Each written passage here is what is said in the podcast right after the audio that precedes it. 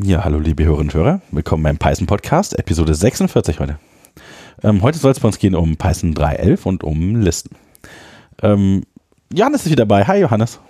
Hallo Johannes. Hallo Jochen. Ja, herzlich willkommen, Dominik. Hi. Ja, ähm, ja wir haben äh, uns ein bisschen Zeit gelassen mit dieser Episode. Manchmal ist ein bisschen viel zu tun, gerade in dieser dunklen Jahreszeit. ja. Ja, aber Python 3.11, ich würde sagen, mit den News fangen wir heute mal wieder an. Genau, also ähm, ja. Wie fandet ihr das Release? Wie fandet ihr Python 3.11? Habt ihr schon ausprobiert? Äh, ja, ich verwende das, ich verwende das tatsächlich schon. Äh, und zwar auch so produktiv und so und ähm, äh, war überraschend äh, wenig äh, Stress irgendwie das Update diesmal und für die meisten Sachen, die ich so verwende, gab es auch schon Wheels, also musste nicht mal, normalerweise muss man am Anfang mal irgendwie alle Dinge dann neu kompilieren und so, das war jetzt, ist mir gar nicht aufgefallen, dass das irgendwie ähm, jetzt Hast du einen Tag länger gewartet als sonst? Vielleicht habe ich auch einen Tag länger gemacht, das kann auch sein, ich weiß es nicht mehr so genau. Aber äh, nö, das äh, also war alles sehr, sehr entspannt bei mir. Ja. Mhm, mh. Ich benutze das noch nicht. Was, äh, warum muss man das denn jetzt, äh, was lohnt sich denn da jetzt? Die ganz tollen Tracebacks, Johannes. Ja, also das ist, würde ich auch sagen. Die waren doch schon immer super gut. Naja, sind aber jetzt nochmal deutlich besser geworden.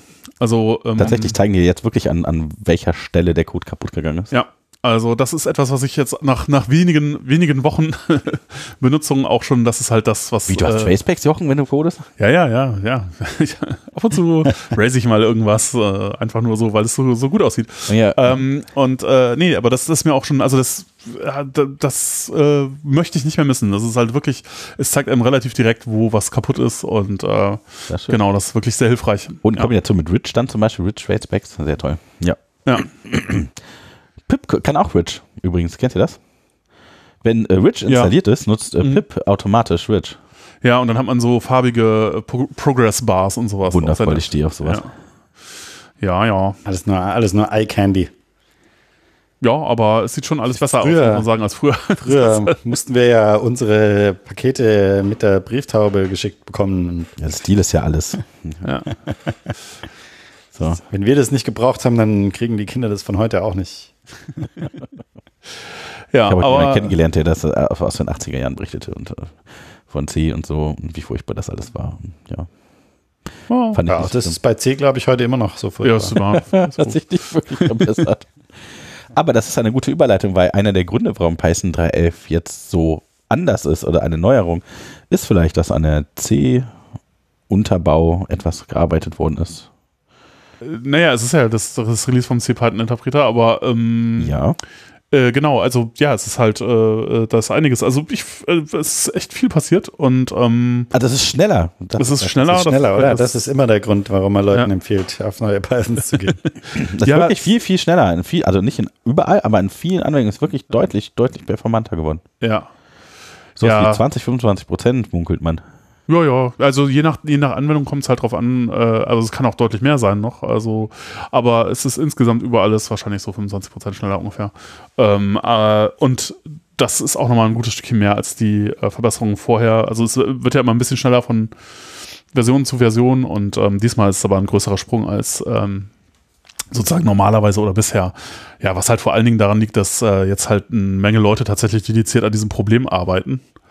Und ähm, ja, äh, da der, der äh, Release Manager von, von äh, äh Python 3.11 äh, irgendwie äh, ähm, Pablo Galindo Salgado, der, der meinte auch so, also irgendwie ist das irgendwie deutlich stressiger geworden mit dem Releasen oder das war das, das war halt deutlich stressiger als 3.10 und äh, einer der Gründe ist halt, dass jetzt halt sechs Leute Vollzeit irgendwie da an Features arbeiten und vorher hat da eigentlich niemand äh, Vollzeit an irgendwelchen neuen Features oder an Performance-Verbesserungen gearbeitet. Tragisch. Und äh, jetzt gibt es doch einige Leute, die da irgendwie viel Zeug rein, rein, rein tun und ähm, ja, da hatten sie halt irgendwie enorme Probleme. Also das war auch sowas. Also 3.11 war sehr, sehr schwer irgendwie fertig zu kriegen wohl aber äh, es hat dann doch am Schluss noch alles funktioniert. Aber sie mussten halt, äh, also zum Beispiel ein großes Problem, das sie hatten, ist, dass ähm, sie hatten halt richtig fiese Bugs noch bis, also so Release-Blocker-Bugs bis äh, in den Release-Kandidaten noch mit drin und auch vor allen Dingen, also das Schlimme war halt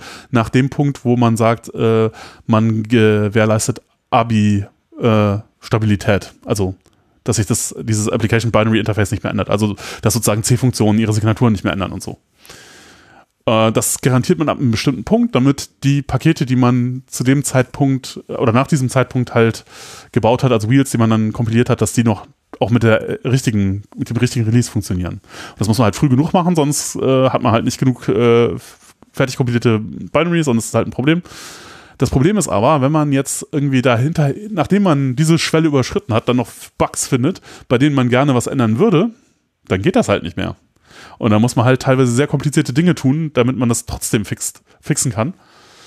Und solche Sachen sind halt leider passiert. Äh, unter anderem sind halt solche Dinge und ja, weil halt, naja, es ist halt auch was halt für diese äh, Performance-Optimierungen ähm, verantwortlich ist, dass halt ähm, Dinge halt äh, nicht mehr so gemacht werden, wie, also sie werden eine Zeit lang, werden sie ganz normal so äh, interpretiert ja, Interpreter Bytecode, so wie er normalerweise interpretiert wird. Und wenn das dann achtmal passiert ist oder so, dann sagt er halt, okay, jetzt schalte ich auf was anderes um. Ist mir das zu blöd? Habe ich das achtmal gemacht? Mache ich nicht nochmal.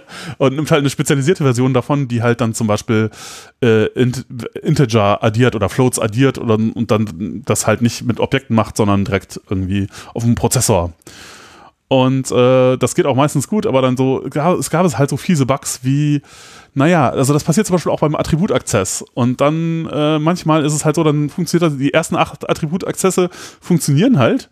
Und beim äh, neunten Mal wird halt die Klassenvariable äh, genommen. Also wenn du zum Beispiel, das machen ja viele Leute, dass sie halt äh, in, der, in der Klasse halt äh, sozusagen die Parameter, die ein Objekt bekommt, definieren. Und wenn du dann eine Instanz, wenn du dann eine Instanz machst, instanzierst das Ding, dann überschreibst du das. Und die Instanzvariablen, also wenn Attribute an einer Instanz hängen, dann überschreiben die immer das, was an der Klasse dran steht, sodass das kein Problem ist. Und jetzt kam halt dann irgendwann so ein Bug-Report rein und meinte einer so, ha, irgendwie, also achtmal geht das gut und dann beim neunten Mal irgendwie, achso, nee, das, das war nicht der Report. Der Report war irgendwo komische Geschichte, ist irgendwie None geworden und ähm, äh, wo sie nicht da, wo es nicht dann werden durfte und irgendwas Seltsames und das hatte irgendwie lange gedauert, um überhaupt rauszukriegen, was das Problem ist. Und das Problem war tatsächlich, dass halt beim neunten Mal wurde halt irgendwie die Klassenvariable genommen und nicht mehr die Instanzvariable, was halt nicht passieren darf weil das irgendwie mit dieser Spezialisierung zusammenhing, dass man dann halt, dass da halt irgendwas direkt äh, genommen wurde. Irgendwelche und Hidden Fallbacks, hm, implicit ist better than explicit, okay. Das ist natürlich total schrecklich, wenn man so einen Bug hat. Also, also einmal war es wohl irgendwie super schwierig, den zu finden und dann war es halt super schwierig, ihn zu fixen, ohne die C-API nochmal anfassen zu müssen und naja, also alles ganz, ganz schrecklich. Äh, ja, der hat auf jeden Fall sehr gejammert, äh, dass das alles diesmal sehr, sehr, sehr schlimm gewesen wäre. Aber naja, gut, es ist, hat halt trotzdem funktioniert. Also insofern, ja. Aber das, äh, das ist so ein Problem, oder? Wenn zu viele Leute an einer Software arbeiten, dass dann halt irgendwie doch schwieriger ist. Also, oder, oder stressiger oder so. Ja. Ja. Weil, äh, wenn nur zwei oder drei, ich glaube, da gibt es irgendwo so eine Grenze. Wenn nur zwei oder drei so zusammenarbeiten und man sich jeden Tag sieht, dann ist das auch äh, nicht so wild, weil dann ist irgendwie das gesamte Wissen so verteilt. Aber wenn es dann mehr Leute werden, dann ist einfach da ja, so Sachen, die so ineinander greifen. Also das ist meine Erfahrung. Ich weiß nicht, wie es euch da geht. Ja, ja, absolut. Also die, die Komplexität, auch wenn mehr Leute an einem Projekt sind, steigt nicht linear, sondern irgendwie ja. bösartiger. Exponentiell. exponentiell weiß ich jetzt auch nicht. Aber, aber sind ja noch gesund. Also fünf Leute geht noch, oder? Oder sechs, sieben? Geht ja. vielleicht auch. Und dann ist aber irgendwann. Ja, da muss man dann schon Prozesse haben und so ja. und äh, genau darauf aufpassen. Und ganz, ganz schlimm wird es, und da, also ich, ich würde mich dem Lager zuordnen, das sagt, also mehr als ein Team an der Software arbeiten, vielleicht sowieso keine so gute Idee. Also wenn man jetzt quasi aus dem Bereich, wo man noch ein Team haben kann, rauskommt, hat jetzt mehrere Teams, die anders, also da gibt es dann ja auch irgendwie diverse Dinge und aber ehrlich gesagt, das ist alles so schrecklich. Also ich weiß nicht, äh, ob es sich überhaupt lohnt, in dem Bereich zu skalieren, weil wenn du halt ein gutes Team hast, das kleiner ist, dann kann das eigentlich aus meiner Perspektive fast immer schneller sein, als egal, wie viele Leute du drauf wirfst, weil die, das kriegst du eh nicht mehr organisiert. Also, ja. ja. Naja, keine Ahnung. Was aber die optimale Teamgröße, würdest du sagen, Jochen? Da fünf oder sowas. halt ja, ja, ja, ja. Ich würde sagen vier. Vier? Warum vier? Weil fünf schon zu groß ist. Fünf ist ein großes Team schon. Vier ist, ist ein mittleres Team, drei ist ein kleines Team, das ist super. Und alles über fünf ist nicht gut. Da, da musst du dann viel Management machen. Da brauchst du dann jemanden, der assistiert und jemanden, der koordiniert und dann, dann gehst du schon in so. Ist bei dir bei den ja, vier Leuten die Kommunikation mit dem Kunden mit drin, bei den Vieren? Oder macht das noch jemand mit Managing-Projekt irgendwas? Das kommt auf das Projekt an. Wenn du, wenn du einen es, es gibt ja Projekte, die haben gar keinen Kunden in dem Sinne. Zum Beispiel Python. Ja, Python hat ja keinen Kunden. Naja, Keiner, der sagt, Software- hier, äh, ich habe aber das hier beauftragt und das, ja, ja, aber die Software-Community ist ja kein, Naja, du musst ja auch Kunde Kommunikation machen. Du hast ja auch irgendwie eine, eine, eine Product Ownership in gewisser Weise dann. Mm, nee. Mm, doch. kannst Nee. machen, was du willst. Also- die Community muss das halt annehmen. Also ich, da ist, da, da, da ist man ja sozusagen, der, das ist ja ein schöner Fall eigentlich. Also ich meine, also ich würde ja denken, Produktmanagement ist halt Marketing und äh, Marketing ist Ja, halt, nee, so würde ich das nicht sehen. Ich würde jetzt nicht äh, Marketing gucken, es geht nur um die Kommunikationsschnittstelle mit dem Kunden. Also, also jemand, der quasi User Stories baut und die äh, koordiniert. Ja, aber was soll naja, das also was soll das geben bei bei Python-Entwicklung brauchst du so einen Quatsch halt nicht. Also würde ich jetzt mal so sagen, also so spontan. Also das machst du halt, wenn du, äh, ja, also, aber wenn, Nee, aber das brauchst du nicht. dann schon zusätzlich, wenn du einen Kunden hast und in so einer Situation bist, wo du einen Kunden hast, der spezifische Wünsche hat, dann brauchst du schon eine Rolle, die nicht nur Entwickler ist. ja, ja, wenn du Kunden hast, klar, okay, ja. Und ähm, da brauchst du dann schon einen PO oder einen, keine Ahnung. Ja, du brauchst Äh, halt jemanden, der, also vor allen Dingen, wenn die Entwickler auch nicht selber die, äh, also das ist halt immer das Ding, ich will- eben, äh, ist halt eine Marketingrolle und das halt, äh, Produktmanagement wäre halt aus meiner Sicht so irgendwie Anhalt des Kunden. Das ist halt vor allen Dingen dann wichtig, wenn man selber als Entwickler das halt nicht verwendet und auch gar nicht verwenden kann. Und wenn das um irgendeine andere Geschichte Genau. geht, mit der man gar nichts zu tun hat, dann brauchst du jemanden, der diese Rolle ausnimmt, äh, einnimmt. Wenn, wenn ich irgendwas mache, was ich selber verwende, dann brauche ich das nicht. Dann kann ich das super selber machen. Da äh, wäre, wenn mir dann jemand erzählt, wie ich das verwenden soll, fände ich komisch, weil äh, ich meine, also, wie, wie, soll, wie kann das gehen, dass du dir nicht auch selber User Stories und nee. priorisierst die dann und tust die ins Backlog und Nee. machst, du darfst nur an den Sachen arbeiten, die gerade im aktuellen Sprint drin sind, Jochen. Ja, also, mh, weiß ich nicht. Doch, ich mache das auch für, klar, für, auch für meine privaten Projekte. mache Ich das so, natürlich. Auch für Skripte, so 100 Zeilen Skripte, erstmal eine User Story geschrieben. Erstmal ein Epic. Ja. Hm, Ja. Weiß ich nicht. Aber hast doch die Accountability dann, die Responsibility, Jochen, bist du auch selber für dich. Äh, Ja, Ja, die kannst du dir selber dein, Biddable. ja. kannst also, du dir dein Gehalt selber in äh, Bonuspunkten ausbezahlen. Ja, ja, nee, das, äh, das, das muss man da alles nicht machen, zum Glück. Ja, ähm, nee, aber also ja, ich meine, tatsächlich, das ist halt groß geworden und äh, äh, ja, wenn viele Leute dran entwickeln, ist halt, ist halt schwierig und äh, sie hatten ja, es gab ja schon mal in, in Python 3.9 äh, beziehungsweise in, in 3.10 ist es dann halt äh, aktiv geworden. Der Packparser ist halt ja auch die interna, so quasi hat sich ja also ein zentraler Teil äh, von Python hat ist halt irgendwie komplett einmal irgendwie auf links gedreht worden. Das hat aber einfach so funktioniert. Da ist es nicht irgendwie quasi so fies, äh, hat nicht so fiese Konsequenzen gehabt wie jetzt. Aber ich meine, manchmal hat man halt auch einfach Glück oder Pech, ne? Das kann natürlich auch sein. Also, das Irgendwer ist hat halt. irgendwas ordentlich gemacht oder irgendwas übersehen. Aber darauf kannst du mal, nicht setzen. Nee, setzen kann man darauf nicht. Aber ja, also ich meine natürlich auch, wenn man mehrere Sachen gleichzeitig ändert, ne, dann ist es halt so, dass die, äh, dann hat man eine Kombination, kombinatorische Explosion von irgendwie Möglichkeiten, wie es schiefgehen kann und dann ist natürlich auch die Wahrscheinlichkeit einfach höher, dass es irgendwo kracht. Ja. Und diesmal sind Ich war mal in so einem Dinge- Projekt, ich war mal in so einem Projekt und das war schon so ein bisschen verspätet und dann äh, hat, äh, kam irgendwann der Projektmanager, der, was nicht, Projekt oder Produkt oder was auch immer für ein Manager, hat gesagt, also ähm, wir, wir haben einen sehr engen Zeitplan, ab jetzt dürfen wir keine Fehler mehr machen. und unsere Reaktion war dann, ach so, Na gut. jetzt, Ja. ab So jetzt gerne. dürfen wir keine Fehler mehr machen. Na gut, dann machen wir das jetzt halt nicht mehr. Ja. Immer wenn ich über die Aber- Schulter gucke, ist irgendwas kaputt. Ja. Ja, so, sobald der Manager wegguckt, fangen die Entwickler an, Fehler. Lego Ja. zu spielen und Fehler einzubauen. Ja. Oder Fehler, Fehler darf man nicht sagen, man sa- man sagt ja Jobsicherheit. Ich baue Jobsicherheit in dieses Projekt. ein. Ja. Das ist genau wie so eine Schätzung von so einem Softwareprojekt, wo du denkst so, hm, wie Ja, brauchst du denn dafür? So, hm, Ja, zwei Tage? Was kommuniziere ich denn jetzt? Nee, das ist alles, also das ist, ja, ist auch so ein, Schätzung ist auch so ein, so ein schönes Thema. Also das ist halt auch, äh, äh, ja, also aus, aus, äh, ja, also, hm, soll ich das wirklich sagen?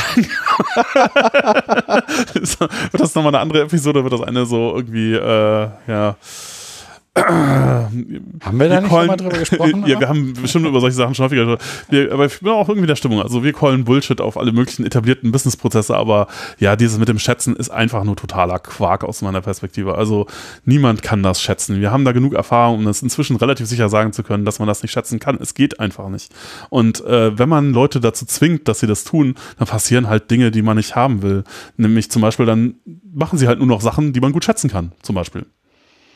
Ja, was Ja, halt doch irgendwie, ja, aber das ist Einfache ja nicht. Sachen. Das, ja, ge- genau, du willst ja eigentlich quasi sozusagen, eben aus der Business-Perspektive möchtest du haben, die Leute sollen an dem Kram arbeiten, der den meisten Wert bringt.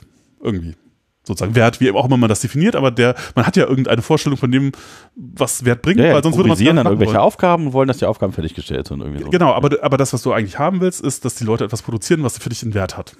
So, diesen Wert willst du eigentlich optimieren. Wenn du den Leuten jetzt sagst, ihr müsst mir aber vorher sagen, wie lange das dauert, und das bei denen dazu führt, dass wenn sie das sich verschätzen und du ihnen auf die Finger haust und sie dafür bestraft werden und belohnt werden dafür, dass wenn das stimmt, dann machen sie nur noch Sachen, die man gut schätzen kann. Und ja? vor allen Dingen dann, was du dann halt verstanden hast, wenn du weißt, was Informationsasymmetrie ist und dann verstehst, auf welcher Seite welche Information liegt und, und wer, wer da was machen kann, ja bitte, Entschuldigung.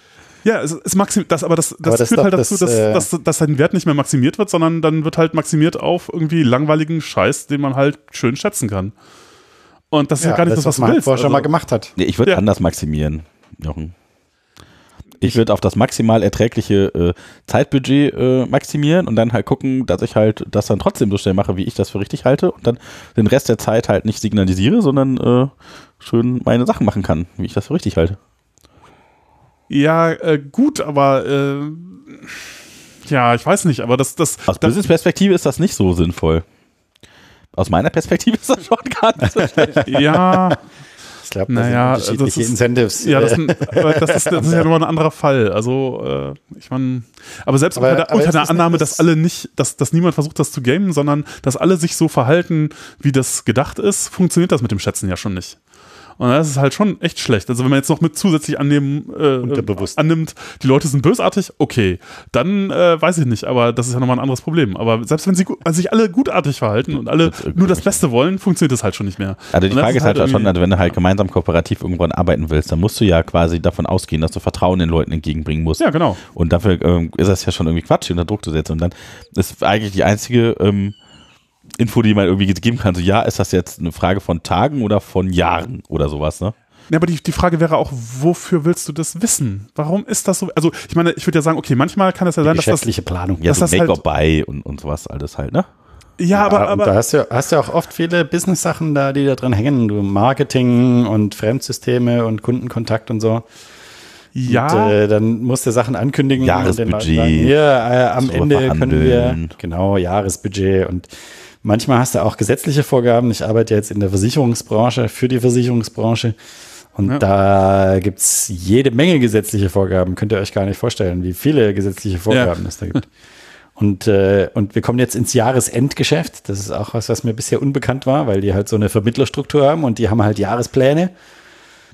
Und äh, weil es jetzt zum Ende des Jahres hinzugeht, müssen die jetzt alle noch ihren Plan erfüllen. Und deshalb äh, ist im November und. Dezember doppelt so viel Geschäft wie im Januar und Februar. Hm. Und das, da muss man halt auch damit klarkommen. Also da hängen ja schon Sachen dran. Also ich kann schon Ja. verstehen, dass du, dass du vorher wissen möchtest, wie viel das kostet, wenn du was äh, kaufst und wie lange es dauert, wann du es kriegst. Ja, aber ich, aber die Frage ist, wie viel dir das wert ist. Das wäre so sozusagen die, die, die, Das ist der Marketingpreis doch. Ich dachte, du magst Marketing nicht. Ja, ja, doch, ich mag schon halt deine Marketing. Marge. Jochen, wie, wie hoch ist deine Schätzungsmarge? Äh, ich, ja, ich, versuche Wie hoch ist dein Schätzungsfaktor? Zwei, zwei oder Ja, drei? zwei bis drei, irgendwie sowas, ja, ungefähr. ja? Ja, aber würde ich sagen, ist doch normal, oder? Und dann ist doch okay. Ja, mh, Dann kriegst du es auch hin in der Zeit. nee, ja, manchmal halt auch nicht. Story, ja. schätzt du also, Story Points oder Tage? Also, sagen wir so, Tage ist noch falscher als Story Points, aber, Story Points zwei, ist auch schon. zwei Story aber Points sind Story Points Tag. sind mal, auch mit, schon falsch. bist du eigentlich immer richtig. Ja, genau. Also ich fand, äh, naja, gut. Also ich, ich weiß nicht, es ist halt alles, alles sehr Haben wir fertig sinnlos. gemacht, Dominik. Jetzt will er nicht mehr. Und ähm, ich meine, die Alternative ist ja, ich meine, würde einfach die Alternative probieren. Die Alternative ist, man nimmt sich das nächste, was halt irgendwie äh, den höchsten Wert äh, verspricht und arbeitet halt dran. Und wenn, wenn das halt so lange dauert, dann nimmt man halt was, dann hat das nicht mehr den höchsten Wert, dann nimmt man was anderes, ja. Aber das vorher alles zu, zu schätzen und dann zu priorisieren, also ich habe starke Zweifel daran, dass das irgendein, dass das Ja, es ist irgendwie halt das besser macht. Das ist sondern- genau das, worum es halt gerade geht. Ne? Du fängst halt an, die Sachen dann untereinander zu gamen und zu arbitragieren und sowas. Und das ist halt das, was äh, die dümmste Idee ist, die du machen kannst, wenn du vernünftiges Management machen willst mit Leuten, die motiviert, intrinsisch motiviert an Dingen arbeiten sollen oder wollen. Und das ist genau der, der entscheidende Punkt, wo ich auch sagen würde, dass das keine gute Idee ist zu machen. Auch das mit dem Tracking und so, das ist alles keine gute Idee. ja, Ja, es gibt Leute, die verstehen das nicht. Die meinen, ja, die müssen aber. Ja, und dann Ja, gut, also, Konsequenz äh, halt dann. Ich, ich freue mich. Ja, da, ich meine, es gibt ja auch genug Beispiele, wo dann halt irgendwie nicht so tolle Sachen dabei rauskommt. Ich freue mich dann immer über Leute, bei denen das dann doch funktioniert und die anderen, die meinen, dass das funktioniert und ähm, äh, wenig von der, in, von der Realität informiert, äh, informiert werden darüber, ob das jetzt dann, da, da freue ich mich auch drüber, weil irgendwie. Ja, das hat ja auch was mit Informationsasymmetrie zu tun. Die, die Frage ist also, ob du die Wahrheit überhaupt kennen kannst ja, an der Stelle aus der jeweiligen Management-Perspektive ja, auch oder so. Ne? ja. Das geht halt nicht. Richtig, das ist, das, ist, das ist auch ein Riesenproblem und ich würde sagen, in vielen Sachen, die ich gesehen habe, ja, nee, können sie nicht. Ja, also du müsstest ja, genau, du musst halt zum Beispiel jemanden haben, der richtig gut selber Können Sie kann, der nicht das dürfen selber einschätzen kann, was, was überhaupt passiert ist. Ja. Ansonsten ist das gar nicht so notwendig. Der müsste halt die ganzen Commits lesen und dann verstehen, warum was wie so lange gedauert hat. Der muss auch verstehen, dass, keine Ahnung, man manchmal zwei Tage lang nach einem fehlenden Punkt oder Komma oder Leerzeichen suchen muss, weil das irgendeinen blöden Bug an irgendeiner Stelle gibt, die man nicht erwartet hat. Und dass dafür bestimmte Sachen halt einfach schnell gehen, obwohl die äh, total kompliziert aussehen. Das ist halt so, äh, ja, der muss halt so ein Feeling haben. Ne? Aber das, Manchmal hat man auch die Inspiration, oder sowas zu machen. Für manche Sachen ja, genau. gehen schneller, obwohl Dann sie kompliziert sind, weil man sie machen Flow. möchte. Ja, aber das, das ist das, was du willst. Du willst diesen Flow haben. Und damit dieser Flow eigentlich möglich ja. ist, damit du, damit diesen Flow reinkommt, Je- dass du mal drei, vier, fünf, sechs, sieben, acht, neun, zehn Stunden einfach nur ballerst und dann ist was richtig Geiles fertig. Dafür brauchst du danach die Tage auch ein bisschen mehr Ruhe. Das kannst du nicht die ganze Zeit machen. Das geht nicht. Wie, wie können wir jetzt businessmäßig den Flow optimieren? Oh je. Sorg dafür, dass ich Also- gute Laune Ah, ich weiß es. Wir brauchen einen Kickertisch in der. Schon fertig. äh, Güte, das war ja einfach. Und, Okay. und einmal im Monat gibt es Pizza abends für alle, Tischtennisplatte bitte ist die nach 20 Uhr noch da sind. ja. Und Ja. Eine Tischtennisplatte natürlich und ein Lauftreff. Naja. Tja. Ja. Ach ja, man merkt das. Äh, ach, ist das bei euch auch so? Ich glaube, ich weiß, warum das jetzt gerade alles wieder so am Jahresende. Ihr habt da mehr Geschäft, ne? Ja, wir auch. Also hier ist gerade relativ stressig, weil es ist relativ viel Zeugs. Also ich meine, das, da kann man sich auch mal drüber freuen, ne? wenn Leute irgendwie äh, wollen, dass man Dinge für sie macht und Ist so. eigentlich aber gut. Ist eigentlich, eigentlich sehr gut. Und äh, aber es ist so zum Jahresende, es wird immer mehr irgendwie. Man hat immer so das Gefühl, so am Jahresende ist immer so ein bisschen voller irgendwie. Da muss er noch halt irgendwie die Sachen noch durchkriegen, die man fürs Jahr geplant hat und gucken, ob die noch Da- fertig werden. Ja. Dann wieder muss der er sogenannte auf neuen. Ufern. muss dann wieder Immer, neue Strukturen überlegen, neue Projekte. Zeitperioden einplanst. Ja. Ja. Erst halt die Frage, kann man dann eine clevere Planung machen? Nicht? Da sind wir jetzt nämlich genau wieder bei dem Punkt. Kannst du sagen, clevererweise, okay, wir machen sowas so, das muss am Ende des Jahres fertig sein, dann muss man am Ende gucken, hat man ein bisschen geschludert, muss man noch ein bisschen antreiben oder sowas, ne? So aus so einer Management-Perspektive. Hm, ja, weiß ich nicht. Ich glaube, das geht alles nicht. Glaube ich auch nicht. Das, äh, äh, auch etwas, Für eine was niemand gewisse hören Zeit aber geht es schon, oder? Also ich meine, Crunch-Time funktioniert schon funktioniert für eine Weile. ein Ja, bis bisschen. die Akkus ja. leer sind halt, ne? Dann Genau, musst du die Leute dann halt rausschmeißen, neue wieder die. Periode, wo es langsamer geht.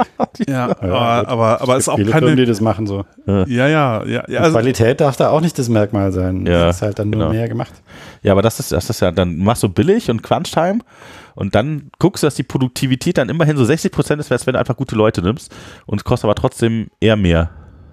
Ja, aber gute Leute, Sie sind zu kennst du rar. so viele gute Leute, So. dass du, dass du ein Ja, Vierer-Team damit füllen könntest. Ja, Also wir sind jetzt ja, aber die, die Zeit noch einen, und kennt ihr noch einen bereit, guten, bereit wären, für dich zu arbeiten. Schwierig. Also ja, nee, ist nicht so einfach. die du bezahlen kannst, Dominik. Ja. Die Das- Zeit haben, die nicht schon woanders sind. Das ist Ja. doch das Problem. Die guten Leute sind immer belegt. Naja. Tja. Deshalb habe ich auch nie Zeit, Podcast aufzunehmen. Jetzt wisst ihr Bescheid. Ja.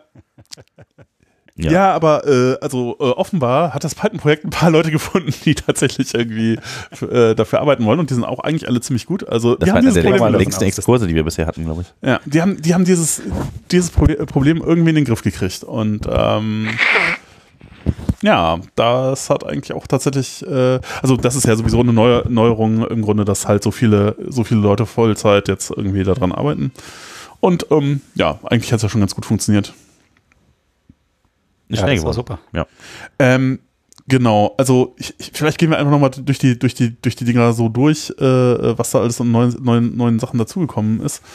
Also, äh, äh, genau, wir hatten die ähm, Performance-Verbesserung so ein bisschen, da können wir eigentlich nochmal ein bisschen auf Deta in, ins Detail gehen, äh, auch was da passiert ist, aber halt äh, ähm, dann die besseren Fehlermeldungen. Äh, was es auch gibt, sind Exception Groups und Accept Sternen irgendwie. Das ist eine, das ist etwas, das, also auf der einen Seite ist es krass, dass das jetzt erst da drin ist, sozusagen, weil erst jetzt hat man halt die Möglichkeit, bestimmte Sachen zu machen, wo man denkt so, oh, das ist aber ganz übel, wenn man das nicht machen kann. Und ja, es war einfach schon immer ganz übel. Also Python 2 war es super übel, ja, da gab es halt bloß eine Exception, die halt, wenn eine geflogen ist, halt nur eine geflogen. Und wenn irgendwas anderes zwischendurch passiert ist, ja, Pech gehabt. so. Und ähm, dann ab Python 3 gibt es halt diese Chained Exceptions, die man manchmal sieht, ne, wenn da so, äh, wenn man so, eine, so einen Traceback kriegt, so während äh, dieser Traceback geworfen wurde, ist halt noch was anderes passiert. Und da kann man beliebige aneinander hängen und diesen Mechanismus kann man natürlich auch dafür missbrauchen, dann äh, oder gebrauchen, um halt, wenn man viele Exceptions hat, die irgendwie, äh, zum Beispiel, wenn man halt viele Tasks hat, die man gleichzeitig abgefeuert hat, die dann halt alle ja auch irgendwie schiefgehen können, äh, um das zu, zu äh, wieder einzufangen oder solche Sachen. Aber das ist natürlich alles sehr hässlich, weil eigentlich war das gedacht für Sachen, die was miteinander zu tun haben. Und äh, wenn man jetzt äh, aber so Async-Geschichten macht, die haben ja oft nichts miteinander zu tun. Also die aneinander zu ketten ist halt irgendwie, macht keinen so großen Sinn.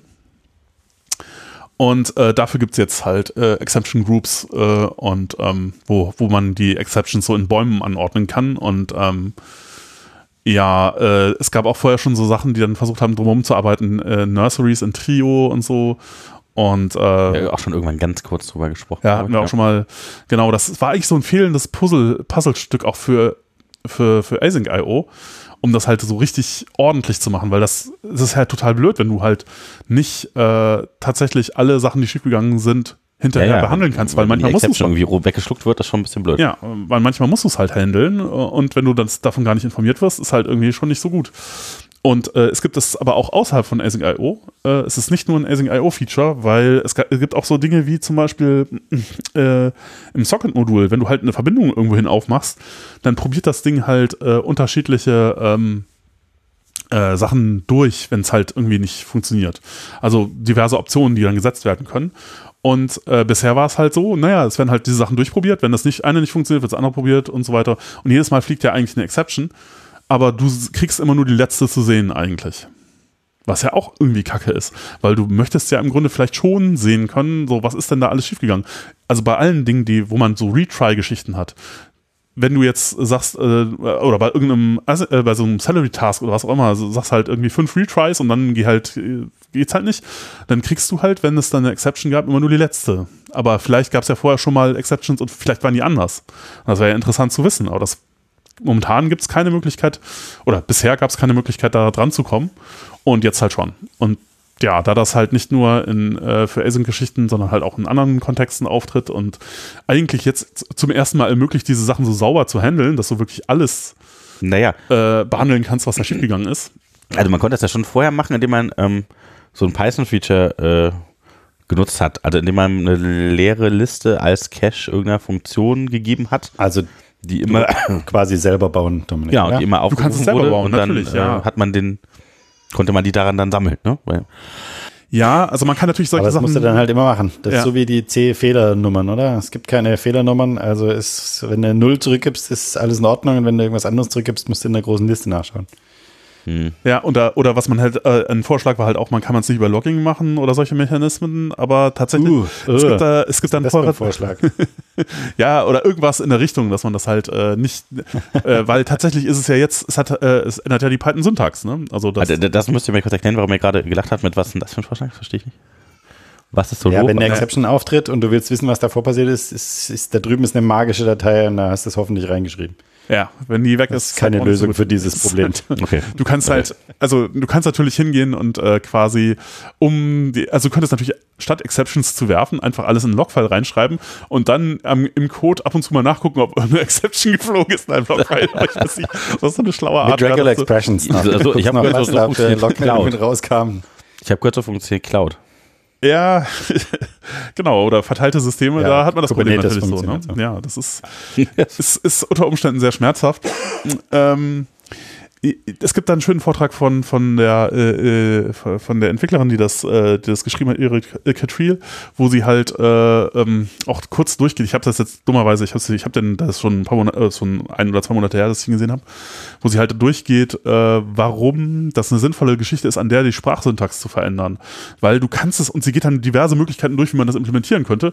Und äh, da kommt am Schluss raus, ja, es geht nicht anders. Du musst die Sprache, man muss die Sprachsyntax da verändern. Es, es gibt keine andere schöne Möglichkeit, wie man das hinprogrammiert, wie man das anders machen kann. Also wenn es eine andere gegeben hätte, hätten sie es auch anders gemacht, weil das natürlich irgendwie so ein bisschen das letzte Mittel, ne? Irgendwie die, die, die Sprachsyntax ändern, das macht man ja auch nicht so einfach aus Spaß.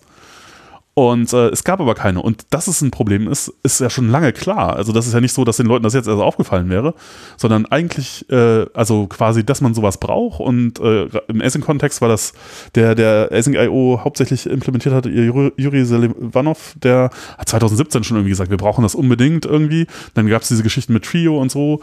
Und aber niemand hat eine Möglichkeit, weil man dachte immer so, ach, das geht bestimmt, irgendwie kriegt man das hin, ohne dass man dafür irgendwie die Sprache ändern muss. Und das hat aber niemand hingekriegt und jetzt ist die Sprache geändert worden. Und ähm, ja, also was es halt an neuer Syntax gibt, ist halt dieses Except-Stern irgendwie, wo man dann halt quasi alle Dinge aus einer Gruppe halt, eine Gruppe von Sachen halt fangen kann. Dann kann man damit irgendwas machen, dann kann man die splitten und wieder, ja, und damit kann man es eigentlich sauber machen und das ist eigentlich sehr schön. Ja. Also gefällt mir auch sehr gut, äh, dieses Feature. Oh, und man kann an Exceptions auch noch irgendwie so Notes dranhängen, sodass man halt irgendwie noch ein bisschen Meta-Informationen mitgeben kann. Das ist auch neu. Äh, wenn, wenn, wenn da halt irgendwie man halt noch ein bisschen Kontext hat, der, der, den man gerne mit, mit, mit rein tun würde. Ja. Äh, genau. Und ähm, ja, äh, genau, da, da fällt mir gerade noch zu ein, zu Async, da äh, gibt es jetzt auch, also vielleicht kennen da viele auch dieses, äh, also was man normalerweise verwendet, ist ja irgendwie Gather, um halt viele Tasks irgendwie auf gleichzeitig zu awa- awaiten und so. Da gibt es jetzt ein neues Ding, es gibt Task Groups, das ist quasi so ähnlich wie Nurseries in, in, in, in Trio. Und äh, das ist auch die, das äh, löst Gather und diverse andere Geschichten halt ab und Create Task und so. Und da macht man eigentlich, was man tut, ist, man sagt Async with Task Group STG und dann createt man halt Tasks und wenn der ähm, Async äh, Context Manager durch ist, dann sind alle erfolgreich durchgelaufen. Also das sieht auch sehr elegant aus. Also sehr schöne neue Art, äh, wie man Sachen hinschreibt. Es spart gar nicht so viel Zeilen, ist ein bisschen weniger als vorher, aber es sieht einfach irgendwie ja, sieht, sieht gut aus. Also das in Kombination mit den, mit den Exception Groups, also Async mit 3.11 ist eigentlich echt so auf dem Stand, dass jetzt, jetzt funktioniert, es greifen so die ganzen Teile ineinander und jetzt ist es so richtig rund. So vorher haben halt. Jetzt kann man endlich Async benutzen. Ja, vorher konnte man es auch schon, aber es haben schon tatsächlich wesentliche Teile gefehlt irgendwie. Also da, äh, ja. ja, das ist auf jeden Fall alles sehr erfreulich. Ähm, genau. Also es äh, ist alles besser geworden, würdest du sagen? Ja, ja, ja. Schon, schon alles dort. Das ist doch geworden. Äh, dann, dann jetzt sind noch Dinge, da, da, da, da, da müssen wir in der Type, äh, Typing-Episode mal drüber reden. Keine Ahnung, Variadic Generics so, so Zeugs, äh, das, da will ich jetzt gar nicht Uh. drüber reden. Das ist alles viel zu kompliziert. Das kriegt eine eigene Episode, glaube ich. Ja, Ja. ja, ja. Haben wir schon geplant. Äh, dann, ja, Typing sind einige Sachen mit dazugekommen. Und Eine coole Geschichte beim Typing, die dazugekommen ist, ist äh, Self. Ja, also wenn man, wenn man zum Beispiel äh, bisher sowas machen wollte, wie habt ihr das mal gemacht, so äh, ähm, Typannotationen und wenn diese Sachen die Self zurückgeben, was gibt man dann zurück? Ja, die Klasse selber. Ja, das funktioniert leider nicht so. Was ist, wenn du erbst? Äh, du bist Das ist halt in- keine Instanz der Klasse, sondern so. Nee, also stell dir vor, du hast halt eine Basisklasse und eine Klasse, die von der Basisklasse erbt. Und in der, in der äh, Superklasse äh, hast du eine Funktion, die irgendwie äh, sozusagen irgendwas zurückgibt. Und das ist dann der jetzt sagst du, in der Superklasse sagst du jetzt, äh, annotierst du mit, gib zurück eine Superklasse. Also eigentlich müsstest du dann eine Union machen, ja. Aber das ist ja, das ist ja, wenn das in der Instanz aufgehoben Ja. ist, das ja falsch, weil es Ja. wird eine andere Klasse zurückgegeben. Das geht halt nicht. Das ist genau das Problem.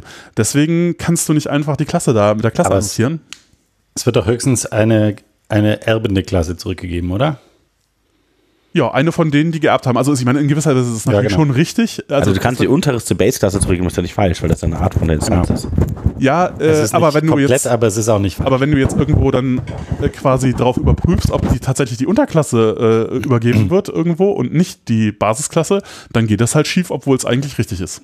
Dann hast du ein False Positive. Mhm. Und jetzt kannst du halt sagen, from typing import self und dann griffst du Warte self mal, zurück ich und muss dann. das kurz als Argument aufschreiben, warum ich Typen nicht mag. Warte, das äh, brauche ich für die Typen. Ja, ja, also ich, äh, ich, ich habe auch mal so, also es ist, es ist, also so, diese Details sind alle schon sehr haarig, Der muss ich sagen. Also, äh, also es geht auch nicht gut anders. Also man sagt, es gab das ja vorher nicht, ja, und wenn man sich da so Gedanken drüber macht, okay, wie annotiere ich das denn jetzt richtig? Also, es geht nicht richtig gut. Man kann das nicht gut annotieren. Das ist einfach Du echt. darfst ätzend. einfach nicht selbst zurückgeben.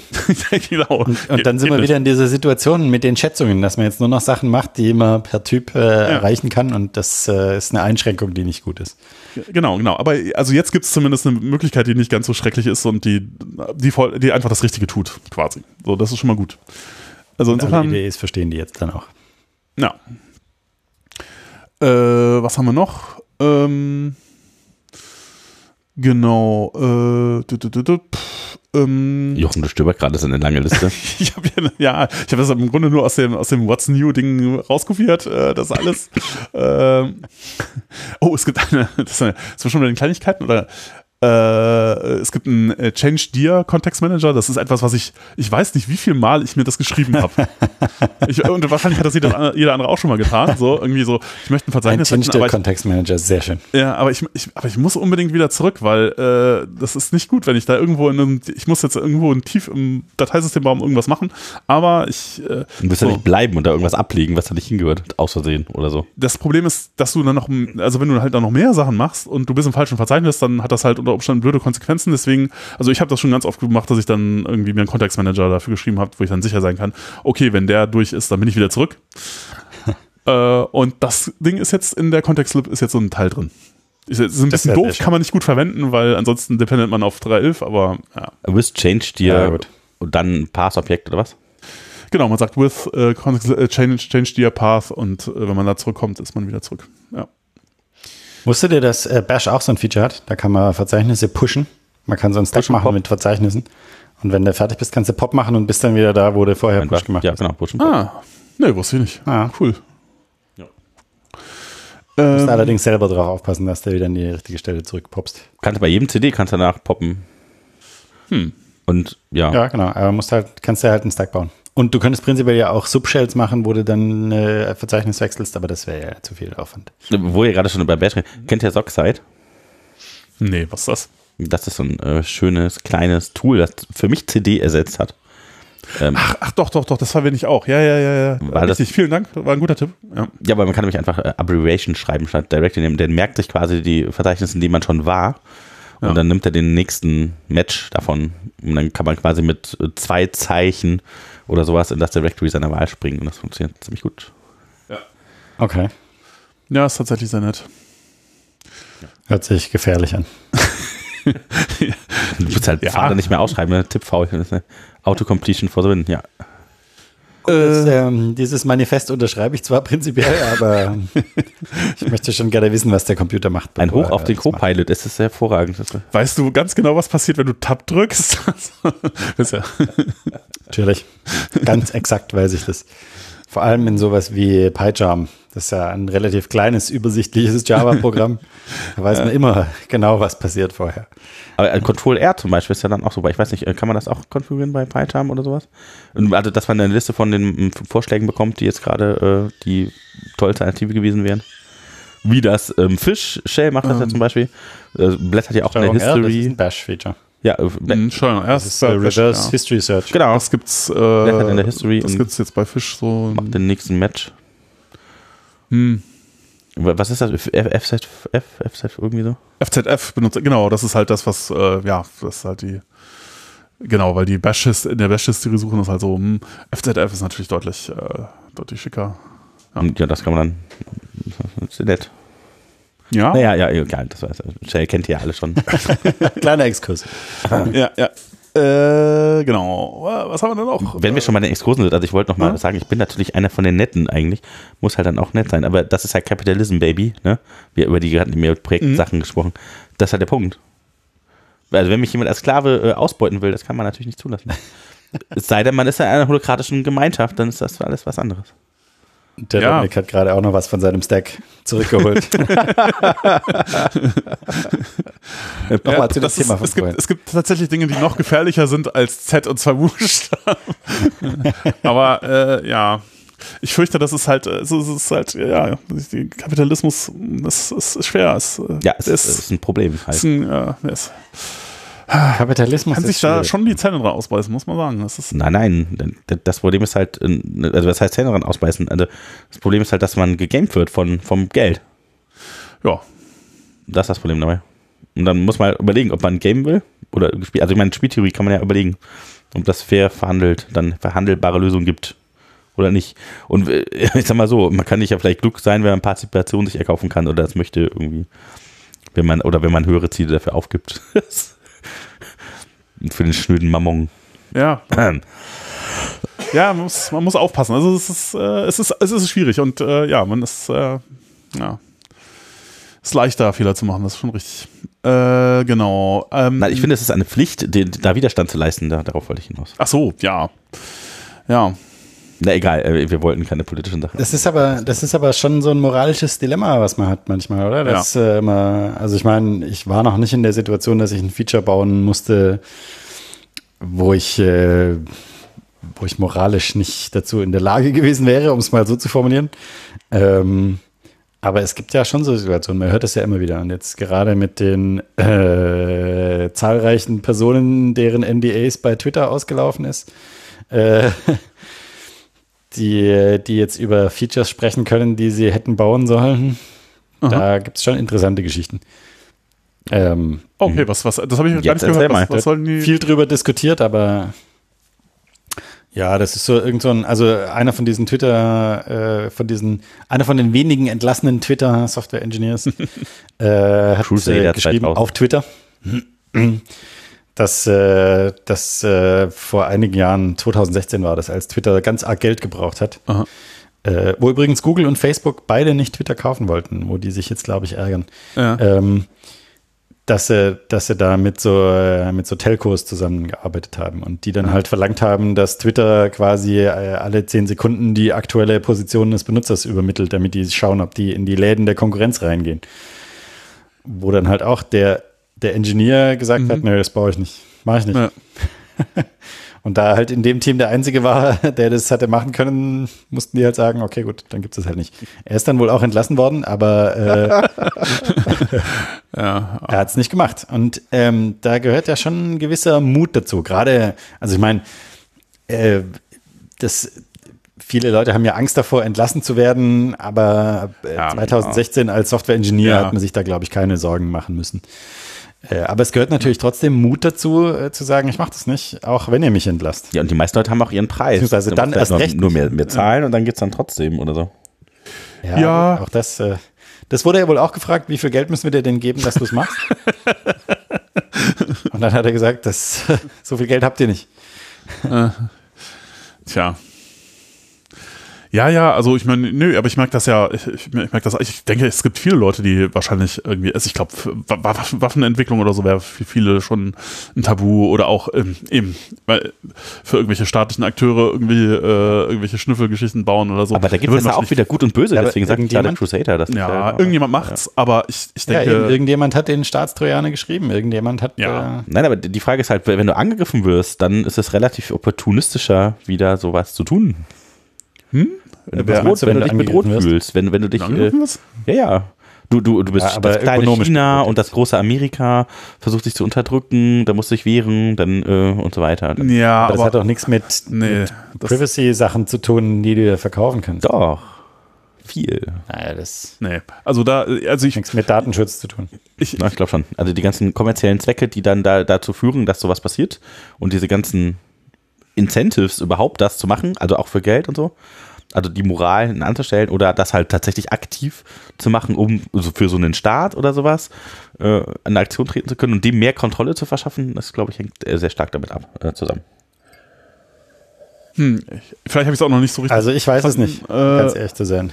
aber Ich weiß nicht, um ganz ehrlich zu sein, wenn man mehr Geld anbieten würde für ein unethisches äh, Feature. ich äh, kann ja schon mal die, die Kontonummer sagen, aber Du könntest ich weiß was deine. Fahne tun, die Flagge hochhalten, wie sagt man? Ja, ja, aber dass ich, ich glaube von mir, dass ich ein guter Mensch bin, aber wenn es dann tatsächlich Ja, in der Situation ist, kann ich nicht garantieren, dass es tatsächlich so ist, weil ich habe halt äh, Familie und ein Häusle, was abbezahlt werden muss und äh, irgendwie ist, will man sich ja da schon schützen, ja. Und man ist ja auch bequem, ganz ehrlich. Ja, das ist Comfortzone auch nicht schließlich. jeden Tagsprojekt. Äh, Da, dafür habe ich Ja, äh, an der Uni immer, immer Schelte bekommen, für, wenn Ist solche so, Leute waren. dass das ich immer- bin, Dominik. Ja, ja, genau, das ist ja völlig klar. Die, die Kampfbereitschaft, die fehlende, der Mut zur Veränderung, der fehlende revolutionäre Anteil und so, ja, ja. Hm. Verstehe schon. Ja, und bevor Ja. die das Geld jemand anderem geben, der das nicht gescheit macht, dann mach's doch lieber ich. Ah, Capitalism, Baby. ja, es ist, es, Äh, es ich ist schwierig. andererseits, andererseits kenne ich halt auch so Leute, die von sich selber sagen, ja gut, sie sind halt Software-Prostituierte, die machen halt, was der Kunde verlangt. Ja. Und solange der das bezahlt, machen die das halt. Ich würde sagen, das ist äh, der Default.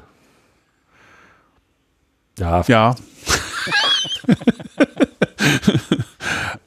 Ist jetzt auch, würde ich sagen, nicht so furchtbar verwerflich, ehrlich gesagt, weil ich meine, äh, das ist ja das, was alle anderen eigentlich auch so machen, äh, üblicherweise. Ja. ja, aber gerade dann ist es doch verwerflich. ja. Ja, vielleicht ist es besonders verwerflich. Gerade hier in Deutschland muss man doch aus der Geschichte, muss man schon aus der Geschichte sagen, ja, wenn die Ja. anderen das machen, dann ist es okay. Besonders Aber nein, strahlendem es war nicht Beispiel okay. voran in den Abgrund rennen. Und möglichst. Ja, ja, es ist, es ist, es ist, es ist, es ist schwierig. Ich weiß es nicht. Äh, ja. Aber eben darüber reden bringt auch nichts, weil äh, irgendwie eigentlich, das, das ist auch so etwas, das, also da können wir den Bogen wieder zurück zu Twitter, dass man Twitter irgendwie äh, auch sehr auf den Sack geht eigentlich, ist halt, Das wenn, ist wenn Leute, Aufruf. Jemand soll uns mal in diese Situation bringen. Bitte. Immer nur dann von den Leuten, die die Böse nicht richtig auseinanderhalten können und nicht wissen, für wen es sich richtig Nein, aber, kämpfen lohnt. aber, aber, aber das Problem ist halt, man kann nicht drüber reden. Man kann da nur Sachen machen oder nicht machen, ja, und dann kann man, aber wenn so, ich meine, eigentlich ist das halt eine selbstwidersprüchliche Geschichte, wenn man sagt, ich bin einer von den Guten und mach das nicht. Weil damit, wenn ich das höre, dann höre ich eigentlich, ich, du bist einer von den Bösen. Weil das öffentlich, öffentlich äh, zu moralisieren ist halt eine Methode, um das zu gamen. Daher, äh, das, ja, aber es ist ja richtig. Ja, es wäre, es wäre richtig, das zu tun. Wir sind die Guten, weil wir das öffentlich gamen. Ja, also Das ist die Frage, ob das nicht nur Signaling ist. Und, genau. Ja. äh, Das, also insofern, Ich würde auch sagen, nichts. was entscheidend wäre, was hinterher wirklich gemacht wird und nicht, was äh, erzählt wird, was jemand machen wollen würde und was andere machen sollen sollten und so. Das finde ich auch immer so ein bisschen Problem. Aber ja, egal. Jetzt werden wir wirklich sehr Ja, politisch. also, wie gesagt, ist der Aufruf, äh, wenn mir jemand viel Geld äh, für moralisch verwerfliche Dinge anbieten möchte. Meine E-Mail-Adresse ist äh, Hier, in den hier. Shownotes. Ich weiß dann zwei, ich wüsste zwei andere, denen man das dann auch anbieten kann. aber äh, abzüglich irgendwie Ja, ja, ersten erst- Provision, aber erste Ja, ja, Provision. genau. Ja, ja, genau. Provision. ähm, genau, aber diese ganze Twitter-Geschichte ist natürlich auch nochmal interessant. Also das ist auch Das wäre doch die Stelle, an der Stelle nochmal, um, um nochmal auf die letzte Folge zurückzukommen, äh, kurz so eine Coin-Adresse in die Shownotes. Ja, also da ist auch äh, wieder was geplatzt. Kann man noch, lohnen sich Coin-Adressen noch? Das, das würde auch unter News noch fallen, ne? FTX irgendwie Ja, gerade wieder. FTX und Binance Oh ja, war ein Binance. ziemlicher Bumm. Also ich muss, ich hatte mir letztes Mal schon überlegt, aber vielleicht muss ich das jetzt nochmal irgendwie, muss ich da nochmal, wie kann man eigentlich den Kram shorten? Hm. Ach, ja, naja. Das ist schwierig. Ja. Das ist schwierig. Das geht nur, wenn du jemanden hast, der, Du musst halt die Unternehmen, die da investiert der sind, das loggen will. Du musst halt wissen, wie viel Asset-Anteil solche Investitionen an, an welchen Kapitalgesellschaften haben und musst die halt horten. Das, Ja. das Problem ist, das, ist Problem ist, indirekt, the aber- markets can stay irrational longer than you can stay solvent. das, das ist ein Problem, ja. Kennen. ja, und deshalb ist es ein gefährliches Spiel. Ja. Ja, genau. Vielleicht auch erstmal wieder ignorieren. Ähm, es Und hinterher dann sagen, ich wusste ich wusste es, aber ich habe nichts gemacht. Ja, äh, naja. So ist es halt immer. Ich hab's euch ja gesagt. Aber jetzt ist es zumindest irgendwie aufgenommen. Macht nichts für Eiscreme, Jochen. man- kann man drauf linken und sagen, ich habe es tatsächlich gesagt. Ah, naja. Ja, ja. Ähm, ja, nee, also dieser, dieser Auto, äh, Twitter-Autounfall da ist auch gerade. Hat, hat Aber in jemand Zeitlupe, in Zeitlupe ist es doch nicht, oder? Nee, Das stimmt, ist ist ein relativ schnell. Also- ja so. Wenn, Äh, Wenn man versuchen würde, Twitter kaputt zu machen, wäre es schwierig, das schneller hinzukriegen. Ja. Ja, ist schon beeindruckend. Also, Ja, erzähl mal mehr. Ich habe gar nicht davon mitbekommen, weil ich äh, habe ja seit Twitter seit, weiß ich nicht, 2008, 9, Ach, 10, das ist super nicht. unterhaltsam. Vor, Ja, also einen wie viel, vor, vor 15 Tagen hat er Twitter gekauft und ist CEO von Twitter gekommen.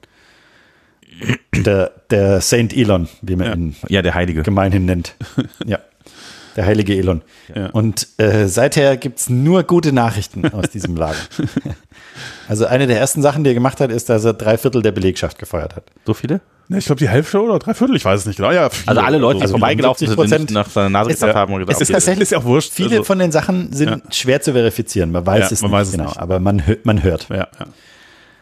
Dann hat er, dann hat er angekündigt, dass es dieses blaue Checkmark, ja. Es Mhm. gibt ja für verifizierte Personen gibt so ein blaues Häkchen. Das wurde mal eingeführt, weil äh, Identitätsdiebstahl sehr einfach war.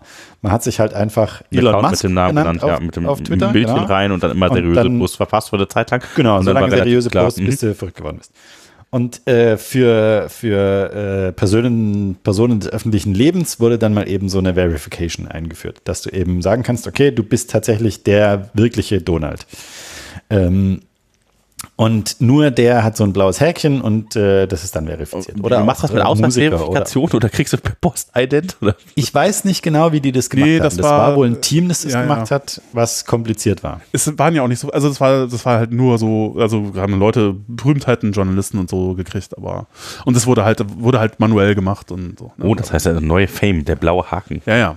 Und, und äh, eine der ersten Geschäftsideen, die äh, der Heilige E äh, mitgebracht hat, war, dass das jetzt 20 Dollar im Monat kostet, wenn du so ein blaues Häkchen hast. Und dann hat Stephen King zurückgeschrieben, was, Das ihr spinnt wohl, ihr solltet mich dafür bezahlen, dass ich so ein blaues Häkchen habe, nicht umgekehrt. Und dann hat Elon geantwortet, okay, vielleicht ist 20 Dollar zu viel, wie wäre es mit 8 Dollar? Und das hat ja schon mal für sehr viel Unterhaltung gesorgt, ja, weil so dann die Leute kommentiert haben, also ich bin ja kein CEO von großen Firmen, aber ich dachte, wenn man 44 Milliarden Dollar für irgendwas ausgibt, überlegt man sich vorher ein Businessmodell. Ähm, ja. Jedenfalls äh, kostet das jetzt 8 Dollar im Monat und äh, es ist jetzt auch frei verfügbar, weil der möchte das ja so vielen äh, Leuten wie möglich äh, verkaufen. Ich kann das Twitter, Das heißt, meinen du kannst blauen bei Twitter 8 Dollar. anmelden. Ja, geil. Ja. Kannst dich, kannst dich äh, verifizieren Ja. lassen für 8 Dollar und das hat natürlich sofort dazu geführt, Ich, dass sich ganz viele Leute Trump dieses- verifizieren lassen. Nee, als Elon Musk. Ganz viele Leute haben sich als Elon Musk äh, äh, verifiziert und dann natürlich auch sehr viele schöne Dinge getwittert. Ja. Äh, kann man auf den üblichen Orten Ja. im Internet Also finden. das war, das war Ähm. tatsächlich sehr lustig, muss ich sagen. Also war gute Unterhaltung. es war sehr lustig. Äh, übrigens, äh, du, brauchst, dann du, brauchst du dazu brauchst geführt- US-Adresse dafür, ne? Also das du brauchst irgendwie VPN und so, aber äh, das geht. By the way, the next thing I do, uh, Elon Musk post, I buy Python. Ja, aber Ja. Äh, Elon Musk hat sich ja schon lange Zeit als Verfechter des Free Speech hingestellt, ja, dass er jetzt hier wieder alles frei macht.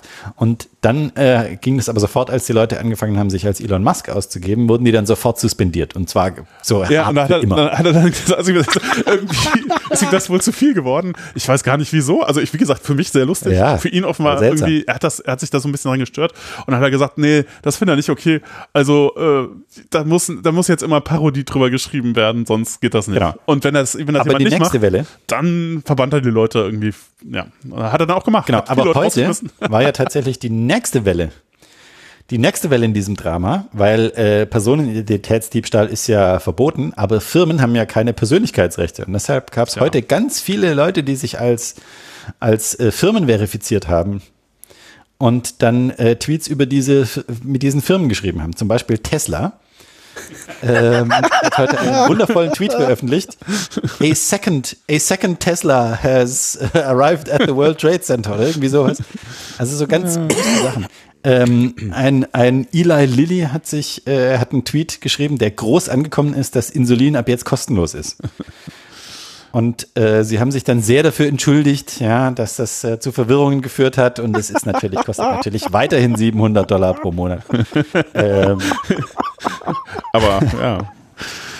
Ei, ei, ei. und, äh, das ist so das, äh, der aktuelle Stand. Und ähm, ja, Ja. von diesen gefeuerten Leuten wurden wohl schon welche gefragt, ob sie wieder zurückkommen, um sich um die Systeme zu kümmern.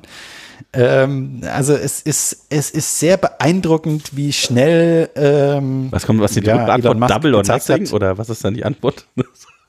Pff, Keine Ahnung, also ich würde da nicht zurückgehen, ganz ehrlich. Aber das ist auch so eine, wenn mich jemand in die Situation bringt, Double or Nothing, äh, möchte man, möge man gerne an mir ausprobieren. ähm, es ist auf jeden Fall sehr beeindruckend, wie schnell, äh, wie schnell auch so ein Image zerstört sein kann. Ja? Zwei Ja. Wochen, um halt das Image des, äh, des Industriegottes zu zerstören. Ja, anderer Kommentar war, äh, wenn jemand CEO von zwei oder drei großen Firmen gleichzeitig sein kann, dann kann Kann es so kein besonders kann wichtiger ja. Job sein. Ja, natürlich. Ja. Und ja. Äh, ja, es ist schon so. Also, Ja. also es ist wirklich beeindruckend, wie öffentlich diese ganze, dieser ganze Autounfall passiert und wie beeindruckend das ist. Und man kann auch nicht so richtig wegschauen, weil, ach, das ist so, ah, es, überleben sie es oder überleben sie es nicht? Und äh, Naja, aber- noch ja. anfangen zu brennen und anfangen noch, äh, wer, ah, also es ist schon Kurzes Rauschen sehr beeindruckend. oder? Oder interessiert das sonst irgendwie? Also es ist ein großes Spektakel, muss man sagen. Das ist, äh, Es ist ein Spektakel, ja, das ist es auf Ja. jeden Fall. und ähm, ja, ich meine, tja, ist alles nicht so einfach, ne? So. Und, das moderne Boulevard. ja, genau. wird drüber Es hat natürlich auch geredet, sowas für, Ja, Ja, es Dominik, die, ja, die, ja. der einfache Mann auf der Straße interessiert sich halt für sowas. Es ist klar, dass so eine kultivierte Persönlichkeit wie du da nicht, äh, ja. aber Jochen und ich, wir sind halt einfacher gestrickt und deshalb äh, gucken wir dazu. Ja, also äh, natürlich ist es auch ein Weg, um Aufmerksamkeit zu kriegen, nur ich weiß nicht, also so super geplant ey. äh, und äh, perfekt. Ja, also entweder es ist es, ja- ist es noch drei Level, dreidimensionales Schach mehr, als ich irgendwie verstehen kann. Wisst ihr was? Oder ist es gar nicht so schlau? Wenn Murdoch recht hatte, dann Mhm. geht es nicht darum, was tatsächlich passiert ist, sondern nur darum, welche Emotionen gibt wir hatten, als wir das hatten. Na doch, gibt schon, aber es geht nur um Emotionen, die wir hatten, als wir das wussten. Und da wir alle die ganze Zeit uns kaputt gelacht haben, erinnern wir uns an diese Freude, wenn wir noch in zehn Jahren an Twitter denken. Und Ja. das ist Ja, Branding aber das ist doch Marketing. Schadenfreude. Also, Das ist doch egal. Du hast dich gut gefühlt und das ist genau der Punkt. Das, ja, das ist ein ich habe mich gut wunderbares gefühlt, Branding. als es ihnen schlecht gegangen ist. Das ist äh, Ja, also eine fundamentale Emotion von Menschen. Schadenfreude.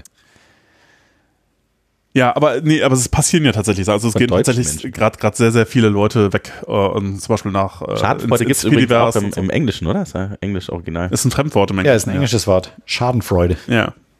Und damit meinen die immer. German Schadenfreude. Ja, gut. Ja. Wir können das halt am besten. Ja, genau. Wie so viele Dinge.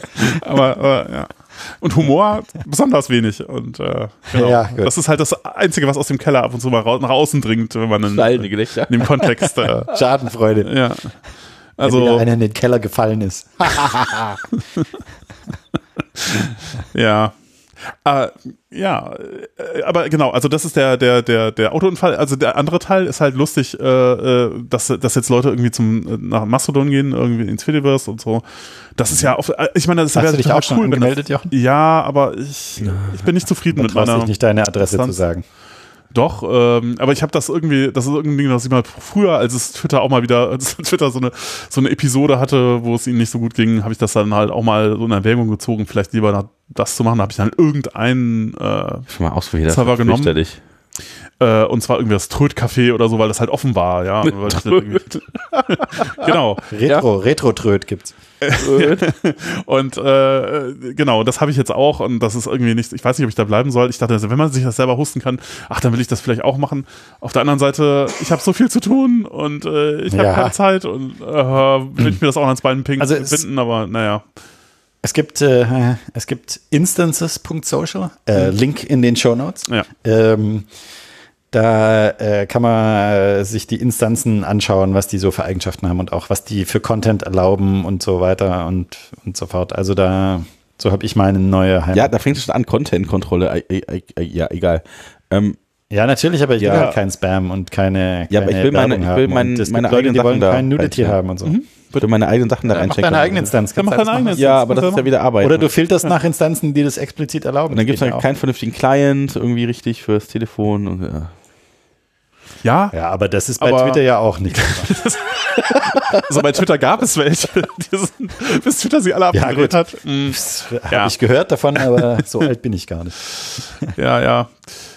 Naja, also ich meine, das Problem an, an, an, an dem, die, die Spec ist wohl alle, ist wohl, also ich habe jetzt auch viel darüber gelesen, dass Leute das selber hosten und die meisten haben sehr enthusiastisch, super, ich hoste das selber, dann so äh, Stunden, Tage später kommt dann so, boah, habt ihr mal die Spec angeguckt?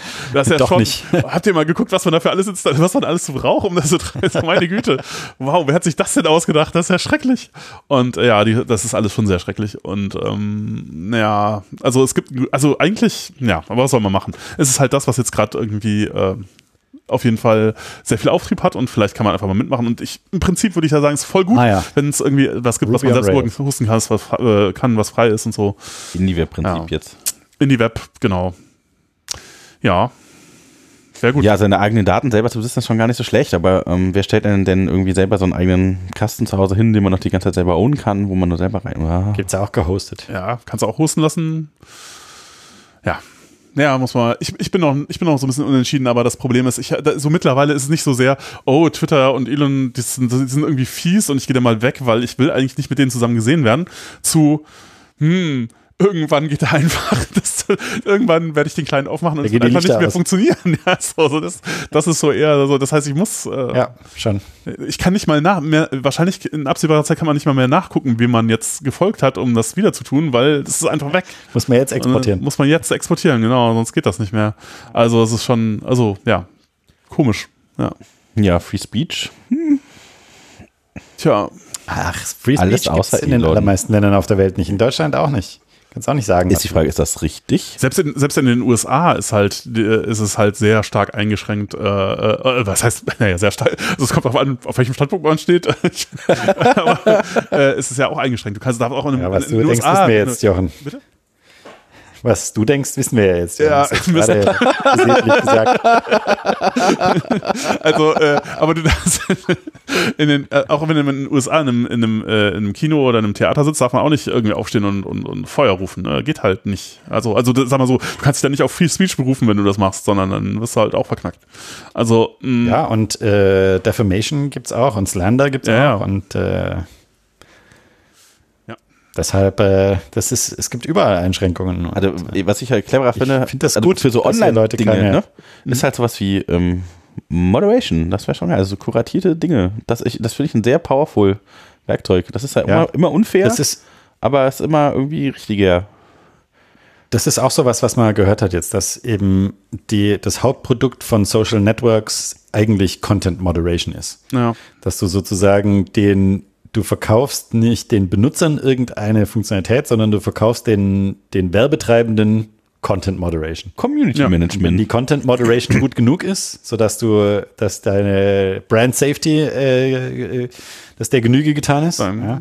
Auch da gibt es so einen Exkurs, ja, da hat wohl ähm, der Heilige E einen Call gemacht mit den Werbetreibenden und dann haben sie eben halt da verschiedene Dinge erzählt. An, haben, angeblich haben mehrere äh, große Blöcke während dieses Calls ihre Kampagnen ausgesetzt. ja.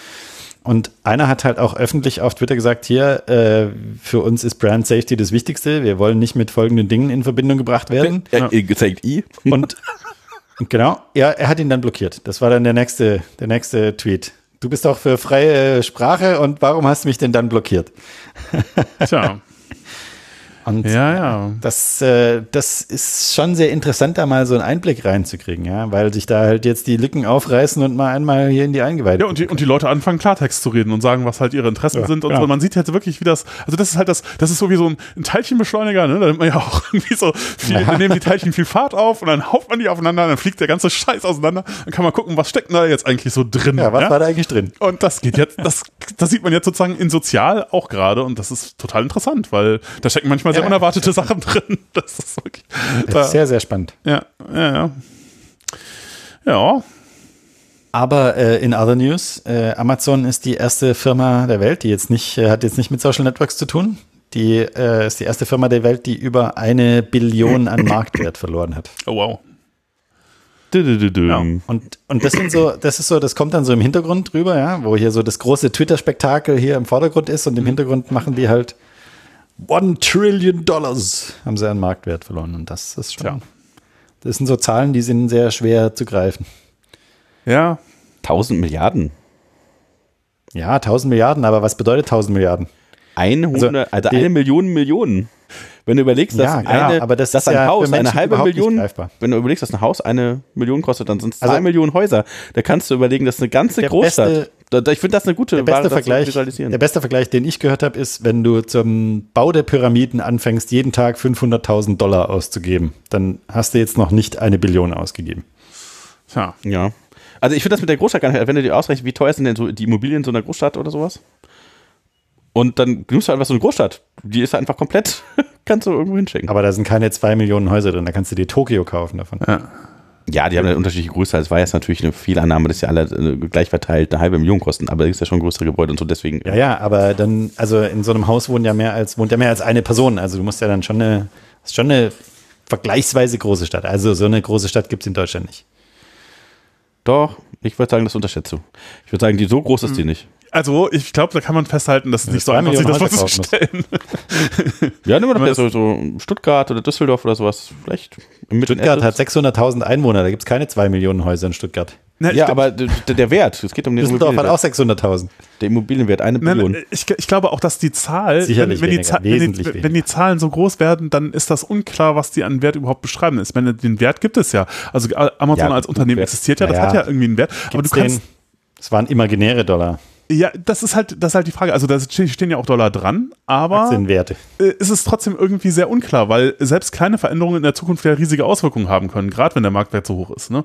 Äh, das heißt, es ist halt irgendwie unklar, was dieses, was das Geld da, auch wenn man das quantifizieren kann, was das überhaupt an Wert bezeichnet, weil äh, ja, sehr, also ich meine, bei, anderen großen ist das ja, bei, bei Apple äh, wäre das wahrscheinlich auch so, ne? Keine Ahnung. Ähm, ja, was, was ist das eigentlich? Ja, Apple, die haben auch so einen? Aktienwert. Die haben auch so einen Aktienwert, ja. Was ist, wenn, wenn sie es irgendwie verkacken oder keine Ahnung, äh, das jetzt nicht mehr funktioniert? Ja, dann ist Kann, genau, ist sehr unklar, was das Aber das eigentlich sind ja, also diese, diese Aktienwerte sind doch hypothetische Werte, oder? Die sind doch der Wert, wenn du zum Nein, jetzigen nicht Zeitpunkt. Das ist verkaufen Das sind keine hypothetischen Werte, das sind Buchwerte. Nee, nee. Okay. Nee, nee, das ist, wenn du zum jetzigen Zeitpunkt alle Aktien verkaufen könntest, dann hättest du so viel Geld. Nein, nein, das, das, Aber das ist ja, falsch, das du geht sagst- ja nicht. Das du ist ja sagst physikalisch hätte. unmöglich. Ja, du sagst hätte. Das ist, es gibt kein hätte. Das, der, der Wert ist null. Es gibt einen hätte. Nein, der Realwert ist null. Ja, der Wert ist null. du hast einen Buchwert, der da drin Der reale Wert ist null. steht. Genau, und das ist ein Buchwert. Du musst eine Transaktion machen, um was zu verkaufen. Dafür musst du einen Käufer finden. Du kannst gar nicht Genau. wahrscheinlich zu dem Preis alles, Du kannst was nicht du für eine, verkaufen. für eine, für 1000 Milliarden kannst du nicht Aktien Zumindest verkaufen, nicht alle jetzt sofort. Findest du Das, genau, das geht nicht. Ja, eben. Das sage ich ja. Deshalb sind es ja hypothetische. Das Werte. ist das, Markt, Wenn das, ist du das theoretische Marktpotenzial. gerade alle Aktien verkaufen könntest, dann hättest du folgenden Wert. Das ist die Hoffnung auf zukünftige Umsätze, also auf zukünftige Ja. Produktivität der Marken, des Values, der Businesses, wo auch immer die ihre Kohle rausziehen wollen. Das ist mir zu kompliziert. Ja, das ist gar nicht so kompliziert. Das viel, viel Fantasie. Ja, äh, genau. ja. Jetzt müsste Ja, man aber eigentlich bei, bei Stable Diffusion mal eingeben, irgendwie so Twitter, Armageddon und so einen cleveren Satz. Mal gucken, was Ja, das, äh, da passieren bestimmt dann auch lustige Sachen. Wobei, ich meine, äh, bei Stable Diffusion und so, man muss halt schon irgendwie, man muss, muss lange warten und so und äh, Hä? kreativ sein beim Aufschreiben von Prompts und das Hä? weiß nicht. Was? Ja, nicht? Nein. Okay. Mach mal Match.space Hast du mal auf. Hast du mal Dalle ausprobiert? Ach, Dali. Dali habe ich auch alle, ausprobiert, Dali. Ja, klar. Mach mal Match.space auf. Wie, wie wird das geschrieben? Mage, wie der Magier. Und dann .space. Mhm. So, dann, Checking if the site connection is secure. Oh oh. Create anything. ja, Jochen tippt gerade irgendeinen Satz Ja. zu Ihnen. Müssen wir ein bisschen warten. Ist okay. Ja, aber So. Ja, ja, dann, mal zurück. äh, ja, ja, es ist, es ist äh, Destroy. kein ähm. CPS hinter oder was? Also da ist keine dicke Grafikkarte hinter. Das könnte man ja hinterhängen. ja, aber gut, das genau diese Experience habe ich auf meinem Laptop auch und die ist äh, halt Da ist doch schon was. geht so. Ja, okay. Und? was ist, hast, hast du eingegeben? Ja, also habt ihr denn das eingegeben? Twitter Armageddon, das von oben Ja, äh, es kommt so ein. Vogel und der, der hat, also dieser Bird, Ja, der, so ein Gelber, der hat irgendein Viech in der Hand und versucht es zu fangen. Und das ist so ein sehr äh, artifiziell Comic. Das sieht cool aus. ja. Nee, äh, äh, Also, also, bei mir das, dauert es. äh, ja, also Ich habe ähm, gerade alle Rechenleistungen aufgenommen. Deshalb kann ich jetzt. Ja. Ah ja. Ja. Elon Musk destroying Twitter with gasoline. Naja. Sonst was. siehst du, wenn man da gute Prompts schreiben kann, dann passieren auch lustige Sachen. Aber ich äh, weiß nicht. Äh, also den Prompt kann ich nicht empfehlen. Nicht, ja. Ja. Beeindruckend. Ja, ja, aber gut, also auf jeden Fall, da passieren, äh, passieren lustige Sachen gerade und vielleicht gibt's ja, es gibt auch diverse Dinge in Python, die man benutzen kann, um, um dieses ActivityPub oder was, wie das Protokoll heißt, da irgendwie zu sprechen. Naja, vielleicht, vielleicht hoste ich da ja doch nochmal, hoste ich da ja doch nochmal was, mal, mal schauen. Ähm, Implementierst du erstmal deine Nee, eigene das, Instanz. das, habe ich auch schon, das habe ich schon hinter. Du kannst doch dann eigentlich alle Level. Nachrichten, die über dich gehen, mitlesen, oder nicht? Du kannst doch dann eigentlich alle Nachrichten Ja, über dich gehen mitlesen. Ja, ja. Oder ist das im Protokoll verboten? Hm, nö. Nö, Ja, genau, toll. Nee, das kann dann sein, dass deine RP gebannt wird, aber äh, da gibt es ja Wege außenrum. Nee, aber das gibt es tatsächlich, da gibt es ja Vorschläge. Der Simon Willison zum Beispiel, Ja. der ja auch sehr groß ist in der äh, Python-Welt, hat gesagt, der ist jetzt auf Mastodon und das, ihm gefällt es total und äh, er vermisst so ein bisschen seine Timeline, aber das kann er sich ja jetzt selber schreiben. Ja, Ja, ja. Es gibt Ich, viele das das höre ich von vielen Leuten. Ich höre von vielen Leuten, die sagen so, also, also auch Simon Wilson hat das auch, er hat zum Beispiel zweimal die gleichen Sachen, einmal auf Twitter, einmal, der hat auf Twitter irgendwie pff, zehntausende Follower, keine Ahnung, auf Mastodon irgendwie ein Zehntel davon und äh, hat dann zweimal das gleiche gepostet und hat gesagt, guck mal hier, irgendwie Inter äh, Interaktionen auf Mastodon viel, viel mehr, viel interessantere Geschichten. Auf Twitter war eher so Ja, lahm, ja. Also klar, ist natürlich jetzt auch irgendwie wahrscheinlich die, Ja, eine- gut. Ist, ist keine, Ja, keine gut. Doch der unabhängige Hype-Bias auch, ne? Natürlich. Wisst ihr, was der Eternal September ist? Genau. Und auf Mastodon sind die jetzt halt noch nicht. Das ist richtig. Also ich meine, ja, Ja. natürlich. Ähm, aber andere sagen das auch, sagen, momentan ist da echt eine gute Party, weil ähm, ja, es sind eigentlich nur nette Leute und die, die ganzen Pupa haben es noch nicht gefunden. Mal schauen, wenn es im Ja, halt nächsten, nächsten. September ist vielleicht dann rum. Ja, Aber dann hast du es ja auch da, Jochen. ja, wenn ich da jetzt auch hingehe, dann ist wahrscheinlich vorbei. Dann, äh, genau. Ja, aber äh, Wir ja. gehören immer zu den Äh, aber schon interessant. Äh, äh, auch, auch interessant, Simon Willison habe ich jetzt gesehen, als ich äh, in dem Kontext auch, äh, hat er auch sich mit der Authentifizierung da beschäftigt und da gibt es dann ein Paket von ihm äh, namens Django Indie Auth. Und da fühlte ich mich auch so, das habe ich irgendwann mal 2016 auf irgendwie äh, einer von diesen Vorveranstaltungen von, äh, von der Beyond Tellerrand sa saßen wir mal da bei Zipgate rum und äh, so Indie-Web voll gut, äh, war so eine Indie-Web-Konferenz, habe ich das auch mal implementiert. Indie, Django Indie-Web ist ein Paket von mir, da habe ich auch schon mal Indie-Out implementiert. Jetzt hat Heim es auch nochmal implementiert, muss ich mal, muss ich mal vergleichen, was er da Jeder gemacht muss das mal machen. Muss jeder, offenbar muss das jeder mal machen, ja. ja. Sechs Jahre später, Jochen, du bist deiner Zeit voraus. Ja, weiß man nie so genau, oder? Halt, äh, ja, aufs falsche Pferd zum falschen Zeitpunkt gesetzt. Wer weiß. Ja.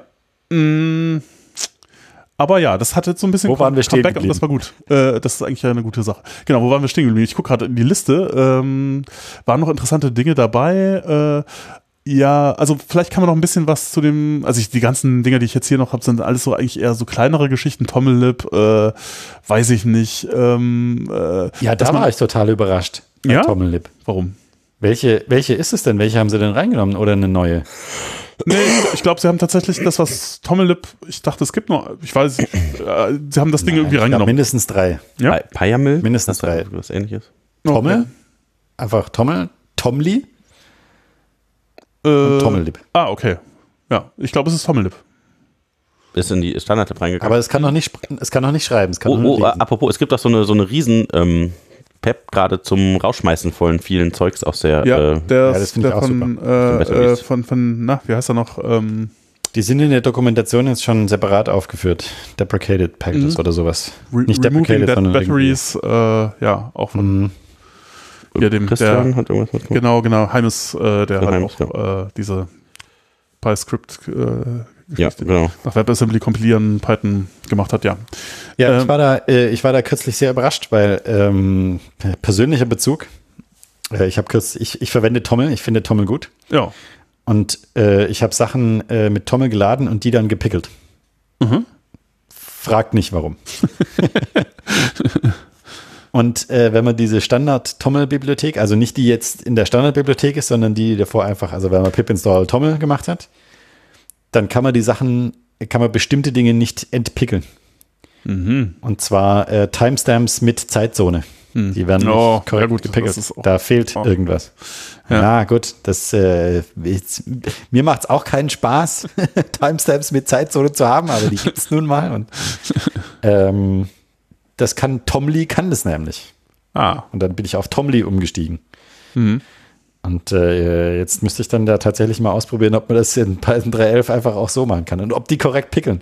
Ich weiß, es ist eine lustige Kombination, Tommeln und Pickel, aber ich habe es halt gebraucht. Für, für einen Ja. Cache. Ich überlege gerade Pickel. Äh, im, im, wenn ein Pickel leer ist, dann kann ich doch einfach alles ausführen, was ich will, oder? Ja, Ja. schon. Ja. Und äh, sind die ganzen Machine Learning Modelle nicht alle Pickel? Weil Nee, nee. Also ja, man benutzt da häufig auch Pickel, aber nee, nicht Antrieb unbedingt. wird das doch andere PKL irgendwas ganz, ganz oft. So ganzen Ja, viele machen das total so. breit. Das heißt, du kannst einfach so hochladen und sagen, guck mal hier, ich habe das total das neue Maschinenmodell für bla bla bla und alle Leute führen deine Pfeile aus. Ja, also ich meine, aber du Wow. kannst auch. Und da äh, sind wir wieder bei den aber- guten und bei den schlechten. Ja, aber äh, ich meine, wenn du sagst, ich habe hier ein tolles Machine Learning Modell, installier mal hier dieses per Pip dieses Paket natürlich. Wenn du per Pip Sachen installierst, dann äh, kannst du auch alles machen. Es ist halt ja klar. Ja, bei Pip muss ich aber noch ausführen. Nö, Beim du es installierst. Pickel musst du auch Beim- ausführen, musst du auch laden. Beim- so beim Beim Installieren ja, wird auch kommt das schon durch? Na, wenn, wenn ich, wenn, also ich kann, wenn, wenn, wenn, wenn, wenn ich installiert werde als Paket, kann ich alles machen. Okay. Ja, ja. Pip install rm-rf.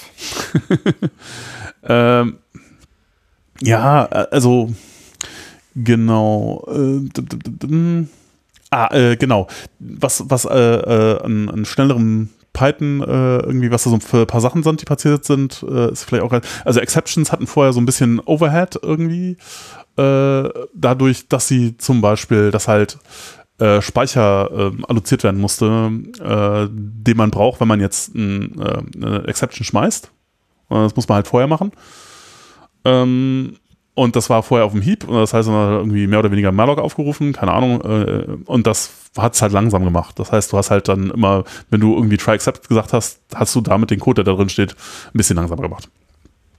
Und das ist jetzt weg, weil man, jetzt wird halt irgendwie ein statisches Dings irgendwie alloziert und das wird halt immer benutzt und dann, da kümmert sich jetzt Python selber drum, dass, äh, das heißt, ist jetzt der Overhead von try accept ist nur noch, also es heißt irgendwie Zero äh, Cost Exceptions oder so, oder Zero Cost try accept, aber das ist es nicht wirklich. Es kostet irgendwie 1% Overhead immer noch, aber es ist halt viel weniger als vorher. Äh, dann sind so Dinge passiert, ähm, Funktionen aufrufen ist schneller geworden, ähm, äh, unter anderem, und die brauchen auch weniger Speicher, äh, auch weil da irgendwas mit dem mit den, mit den Frames irgendwie anders gemacht wird. Äh, ich weiß nicht mehr genau, was sie gemacht haben. Äh, und deswegen auch Re Rekursionen jetzt ein bisschen tiefer, muss das noch von Hand umstellen, aber äh, ja, ähm, dann äh, genau äh, Python-Objekte sind ein bisschen kleiner geworden. Also bei Python 2, zu Python 2 Zeiten waren es irgendwie so, ich hatte ein, äh, ein Objekt mit vier Attributen, äh, braucht irgendwie 350 Byte oder so. Äh, in Python 3 waren es dann nur noch so äh, irgendwie 200 oder sowas, sondern irgendwie waren es bis bei 310 sind es 120 Byte und jetzt sind es irgendwie 95 oder sowas, keine Ahnung. Aber es ist schon deutlich weniger geworden. Also Objekte brauchen auch deutlich weniger Platz als früher. Ich meine, das kann man nicht gut mit C++, braucht nur 32, aber ja, Ja, aber auch, ich meine, ja. immerhin. Aber immerhin, es, schon, 32. es geht da schon, schon. Äh, in, eine, in, eine, in eine sehr erstaunliche Ja. Richtung. Ähm, ja, dann, dann großer, äh, das, das größte bei dem, wie wird Python schneller Feature ist halt, dass halt äh, quasi ähm, die Byte, dass der Bytecode halt umgeschrieben wird, wenn er, wenn ein paar Mal irgendwas gemacht wurde und äh, man das jetzt durch irgendwas Einfacheres ersetzen kann, dann wird das halt ersetzt und dann wird halt die einfache Operation gemacht an der Stelle. Und der merkt sich quasi, was er schon kennt und macht Ja. das dann einfach schnell durch, ohne dass er jedes Mal rumhüpfen muss, sondern kennt einfach direkt den. Ja, ja, also da sind solche Dinge, Ja. ja. Dict Lookups zum Beispiel, wenn das halt häufiger passiert. Ganz wichtig, äh, Globals, Locals, also früher hat man ja auch mal solche Sachen gemacht wie, oder äh, so, ähm, wenn man in, in Schleifen oder in heißen, warmen Code-Teilen irgendwie, wenn man, da habe ich, ich hab- mache ich heute noch irgendwie, manchmal mache ich es so instinktiv, äh, dass ich dann halt eine lokale Variable verwende, damit halt nicht immer äh, quasi, also entweder ein Attribut-Lookup gemacht werden muss bei einer Klasse oder es in Globals oder so nachgeschlagen werden muss, sondern dass man es halt im Lokal, äh, Locals direkt hat und dann sofort gefunden wird. Das ist jetzt alles egal, das äh, ist alles jetzt immer gleich schnell, jedenfalls wenn es achtmal passiert ist danach, ist es dann immer gleich schnell. Und das ist halt auch eine ganz ordentliche Verbesserung.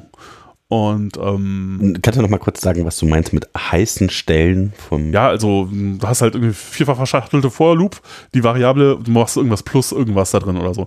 Die Variable, mit der du das machst, die ist halt heiß. Die brennt die ganze Zeit. Ja, wenn du irgendwas Self-Punkt irgendwas sagst, war das früher nicht so gut. Mhm. Weil, ähm, Das ist so, eine, so, eine, so ein Paradigma, dass man sagt, der meiste Code, den du schreibst, der wird nicht oft ausgeführt. Und dafür gibt es ganz wenige Stellen, die dafür ganz oft ausgeführt werden. Und, und wenn du Safe- Stellen, die Safe-Punkt oft gemacht hast? aus, die Stellen, die oft ausgeführt werden, das sind halt die heißen Stellen, ja. Und wenn du da Operationen machst, die teuer sind, dann sind die halt unverhältnismäßig viel teurer für die Gesamtlaufzeit des Programms, als Weil wenn du halt irgendwo in der Initialisierung was lang genau, weil es halt weil die wird nur einmal ausgeführt. Ja, genau. Mhm. Okay, okay, bei Save den Call macht und das ganze Objekt mal auspacken muss und so weiter. Mhm. Und wenn du halt in der Schleife, die eine Million Mal ausgeführt wird, eine Nanosekunde mehr verbrauchst, dann ist das halt direkt messbar. Ja. Und äh, deshalb äh, versucht man solche, versucht man eigentlich Optimierung. Das ist das, was man mit Profiling erreichen will. Ja? Wenn du anfängst zu optimieren, guckst du erst, wo du optimieren musst. Und deshalb, äh, also es lohnt sich nicht, irgendwelche Routinen zu optimieren, die im Programmlauf nur zweimal ausgeführt werden, wenn du dafür irgendwo eine Schleife hast, die eine Milliarde Mal durch, Hm. durchgewirbelt wird. Ja. Und deshalb äh, hat der Jochen direkt äh, Mikrooptimierungen gemacht mit lokalen. Ja, ist auch vielleicht nicht so schlau, ne? so sollte man auch nicht, aber es gab, es gab durchaus Stellen, wo das dann viel gebracht hat. Also, ähm, ich, Wenn du das weißt, dass das was bringt, dann, Ja, ja, genau, dann kann dann man auch ist es machen. doch legitim. Kann, das kannst du noch mal erklären, wa- was du da gemacht hast? Ja, das, solche Dinge wie eben ein Attribut, das irgendeiner Klasse dran hängt, halt einen, einen lokalen Namen zu geben. Einfach zu sagen, Also vor dem Ausführen hast du das. lokal unterstrich Name gleich Self Punkt irgendein Attribut, was man dann halt ganz oft braucht. Und das, da gehst du dann erst rein und, und rechnest daran rum, Ja, genau. weil an der Instanz sich verändert und am Ende schreibst du es wieder weg. Ja, oder, Oder irgendwas braucht man es dann ja, auch ja. nicht mehr. Das, äh, ja, Ja, oder auch Methoden rausholen, dass du halt nicht Ja. äh, Self.compute machst, sondern dass du halt sagst, Compute gleich Self.compute und dann kannst du 100 Mal Compute ausführen und musst nicht jedes Mal diesen Lookup machen. Und das ist jetzt besser. ja, genau. Das muss man jetzt eigentlich nicht mehr machen. Das passiert jetzt automatisch sozusagen. Ja. Okay. Ah, nach beim achten Mal. Ja, irgendwie so. Ich glaube, das ist momentan, also es ist ein Implementationsdetail, das Beim kann sich auch jedes Mal ändern. Also das ist, aber äh, irgendwie, ich glaube, Natürlich. momentan ist es auf 8 Da vertrauen wir darauf. Ja. Ist, ist ja auch wurscht. Also ich meine, das macht ja nur einen Unterschied bei das ist Dingen, die sowieso tausende Mal gemacht werden. Und äh, da, ob ob das jetzt acht oder zwölf Mal ist, auch egal. Ja. Aber cool, dass das automatisch. Das heißt, man kann also die Sachen, die man die vorher nicht kannte, an, die kann man einfach ignorieren. Genau, jetzt kann man es halt schön hinschreiben und es sollte Ja, trotzdem dein schnell Programm sein. automatisch. Ne? Ja.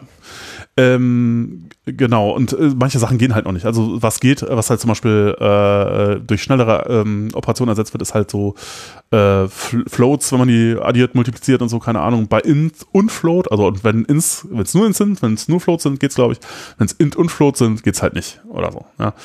Kommt dann vielleicht irgendwann oder ist halt, hat sich rausgestellt, ist nicht so effektiv, äh, wenn man das macht, keine Ahnung, aber eigentlich muss man das alles nicht wissen. Es ist einfach, man kann einfach Code so schreiben, wie man, wie man das macht. Ah, es gibt ein, ein, eine ganz interessante Geschichte, ähm, das Ding heißt äh, Specialist ähm, und äh, man kann, also es gibt ja diese Dis-Funktion, mit der kann man sich den Bytecode angucken und äh, wenn man dem noch einen Parameter übergibt, dann zeigt es einem auch an, welche Sachen rewrited worden sind äh, und welche nicht.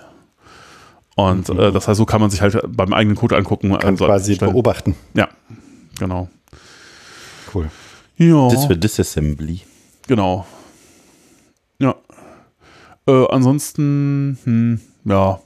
Nee, also ich glaube fast immer, oder ich weiß nicht, habt ihr noch äh, irgendwelche Dinge, die in Python 3.11 dazugekommen sind, die, äh, die ich jetzt noch nicht drin hatte, die irgendwie interessant sind? Ganz wie Speed, Speed, Speed. Ja. Ja, und Das es ist wird das jetzt Einzige, was zählt. Es wird ja jetzt auch immer mehr. Also das ist ja eigentlich ein, ein Plan, der fünf Jahre lang äh, verfolgt wird. Äh, Uh, der sagen, Fünfjahresplan. ja, Diese wichtigen Dinge, wo man genau weiß, was in fünf Jahren alles passieren wird. ja, so ganz genau Ja, weiß man es genau. natürlich nicht, aber äh, so, also es ist halt ein langfristiges Projekt. Also tatsächlich äh, geht über, also ich Mhm, glaube, das, das ist der, der, der Shannon-Plan, der ist halt irgendwie, das soll äh, über fünf Jahre soll äh, Python irgendwie ungefähr fünfmal so schnell werden wie vorher. Mag schön. Und äh, ja, es sieht Das also es ist wenn gut. diese Pläne schon Namen bekommen. Ja, es ist gut in der Ja, Zeit. Also es ist so bisher sieht das so aus, als ob es funktionieren würde. Der, Was das hat jemand richtig geschätzt? Es ist jetzt ein Jahr rum Ja. und das ist schon einmal so schnell wie vorher. genau. Ja. Nee, äh, also es hat sich um ein Jahr verschoben irgendwie, aber ansonsten ist alles noch so. Ja, dann habe ich ja recht tatsächlich. So, ein Jahr hier mehr und weniger, meine Güte. Ach, äh, diese kleine Ja, gut, sechs Jahre. Nee, klar, also ich meine, das ist halt alles, muss man halt, muss, das weiß natürlich keiner so genau. Das kann man halt, je länger das wird, desto schwerer ist es auch zu sagen. Also, naja. Aber äh, momentan ist ja, funktioniert alles. Ja. Ähm, Genau. Ja, was haben wir denn sonst noch so für, für News? Es gab noch ein paar andere Sachen außer Python, die passiert sind, aber ich glaube, Python können wir dann an der Stelle 3.11 äh, jetzt so ein bisschen drüber geredet. Hm. Noch ein bisschen. Was ist denn noch passiert, Jochen? Erzähl mal. Also äh, zum Beispiel, ähm, also es gab auch eine neue Django-Release, die jetzt äh, 3.11 ready ist, zum Beispiel. Voll gut. Äh, nein, großes, großes Ich habe Ding. gehört, es ist schneller geworden. Ja, ja, ja. Wollen wir nochmal über die 3.11. ja, ähm, nee, was, was, was auch noch äh, große, großes Release hat jetzt nicht direkt was mit Python zu tun, aber in dem Umfeld natürlich auch mal interessant. Postgres 15 ist released, also zumindest nachdem wir das letzte Mal irgendwie aufgenommen haben, ja. Hm. Äh, sind jetzt Und was keine- kann das mehr? Das ist, die werden auch immer schneller. ist auch oder? Aber- schneller geworden, genau. Äh, es kann jetzt äh, das Rider Headlock direkt komprimieren. Also ist irgendwie was reingekommen, ist halt, dass bestimmte Sachen so LZ4 und, und Z-Standard sind halt direkt in Postgres drin, sodass du das halt, dann kannst deine Backups äh, direkt ähm, komprimiert rausschreiben und äh, das Rider Headlock kann auch direkt komprimiert geschrieben werden. Das macht es halt auch ein bisschen schneller, einfach deswegen, weil du weniger schreiben musst. Ja, das ist äh, dann Merge, ach, das große Feature, das Merge ähm, äh, äh, Statements, äh, die im SQL-Standard drin sind, sind, werden jetzt, sind jetzt implementiert worden. Da kannst du halt diverse Geschichten, Inside-Update, sonst wie Sachen mixen und äh, weiß ich nicht, ob das, also kann man, wenn man rohes SQL schreibt, kann man das vielleicht benutzen, bis das irgendwo in den ORMs und so ankommt. Hm, wird noch ein bisschen dauern. Keine Ahnung. Äh, ja, ansonsten, ja, äh, Indizes ein bisschen schneller geworden. Distinct kann jetzt parallel abgearbeitet werden. Ach ja, also eigentlich ist es ein bisschen schneller, ein bisschen hübscher geworden. Ja, Ich habe einen Kunden, die haben noch Postgres 8.1. ja, ähm, Und das ist ganz schön schwierig, weil da kriegt man keine Docker-Container dafür, da kriegt man keine Warum? Dokumentation warum- mehr dafür. Ich habe einen Kunden, da gibt es eine Ja, ja. Abteilung, die schreiben ihr Backend in Delphi. schon immer so. ja. Warum, warum, Ja, also ich meine, warum, äh, warum machen die das? Sind die, sind deine Kunden so im Bereich irgendwie, halt noch eine äh, Datenbank. Ja, gut. Läuft halt noch. Ich- Sie, sie, sie betreiben kein Museum für alten Code oder so, oder nein? Nein, Ah, aber es, äh, es ist ein öffentlicher, öffentlicher Kunde. Da es, es geht schon in Richtung Museum für alte Maschinen. Ja, also, nee, aber das ist, das ist tatsächlich echt schwierig, weil zum Beispiel Django ähm, so alte Versionen von Postgres einfach nicht unterstützt. Da Ja. kannst du einfach, also kannst direkt äh, Migrate kannst du gar nicht machen. ja. Beim Und ähm, dann fängt es schon an, so echt schwer zu werden, wenn du dann die Django-Version zurückdrehen musst in den, in den, in den Zweierbereich.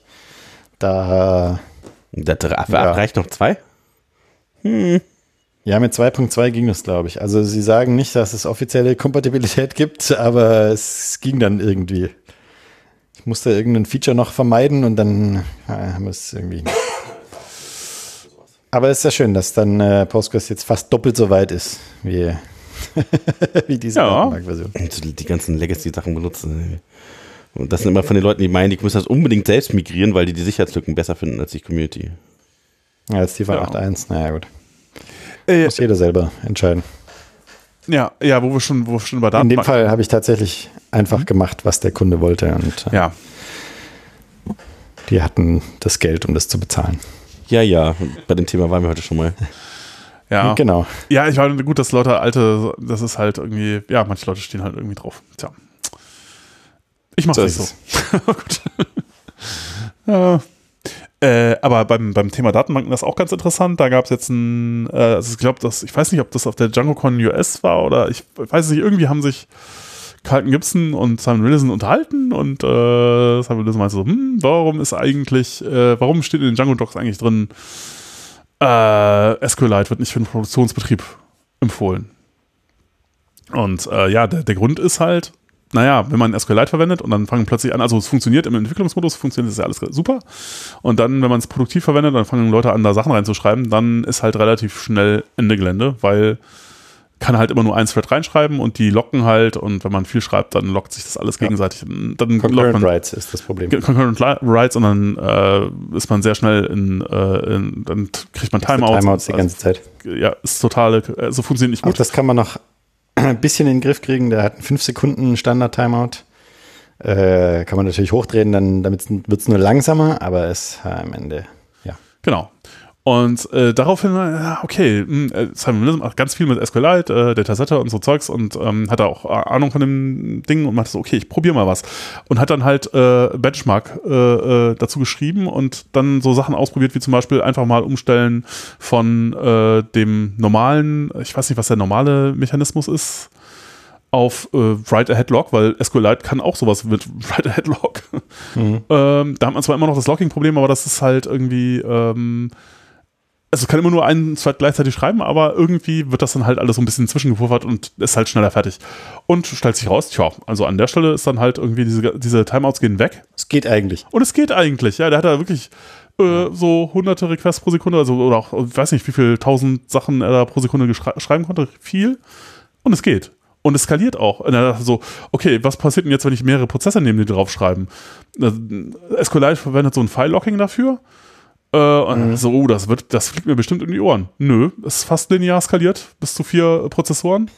Also geht auch. Das heißt, du kannst eigentlich, also für die allermeisten, also es, wird, es wird kaum Leute geben, die, wenn man SQLite so konfiguriert, ähm, in einen Bereich kommen, wo sie Schreibprobleme kriegen. Das heißt, eigentlich kannst du das Ding halt auch produktiv deployen und äh, Leuten das als Datenbank geben. Ja, ich meine, ähm, man will vielleicht aus diversen anderen Gründen auch noch ein, also ein richtiges Postgres ja, aber so. Gründe, klar. Aber, aber für viele Sachen reicht es wahrscheinlich aus. Und dann brauchst du keinen Datenbankserver mehr, weil das ist halt ein, schon eine sehr schmerzhafte Geschichte. Ja, das ist schon ein Einrichtungsaufwand, der, ja, der für viele Leute vermeidbar ist. Und wenn du das jetzt auf irgendeine kleine äh, virtuelle Maschine mit Dateisystemen deployen kannst, hm, reicht für, ja. für die meisten Leute wahrscheinlich aus. Und das ist natürlich schon nett. Das also, ich gut. Ja, also hat, als ich das gelesen habe, dachte ich auch, sollte man machen. Super. Ja, also mh, hm, genau. Ähm, hat SQLite nicht kürzlich so ein Sicherheitsthema gehabt? Ich erinnere mich, dass da irgendwas war. Oh, äh, das habe ich, glaube ich, überlesen. Weiß ich nicht.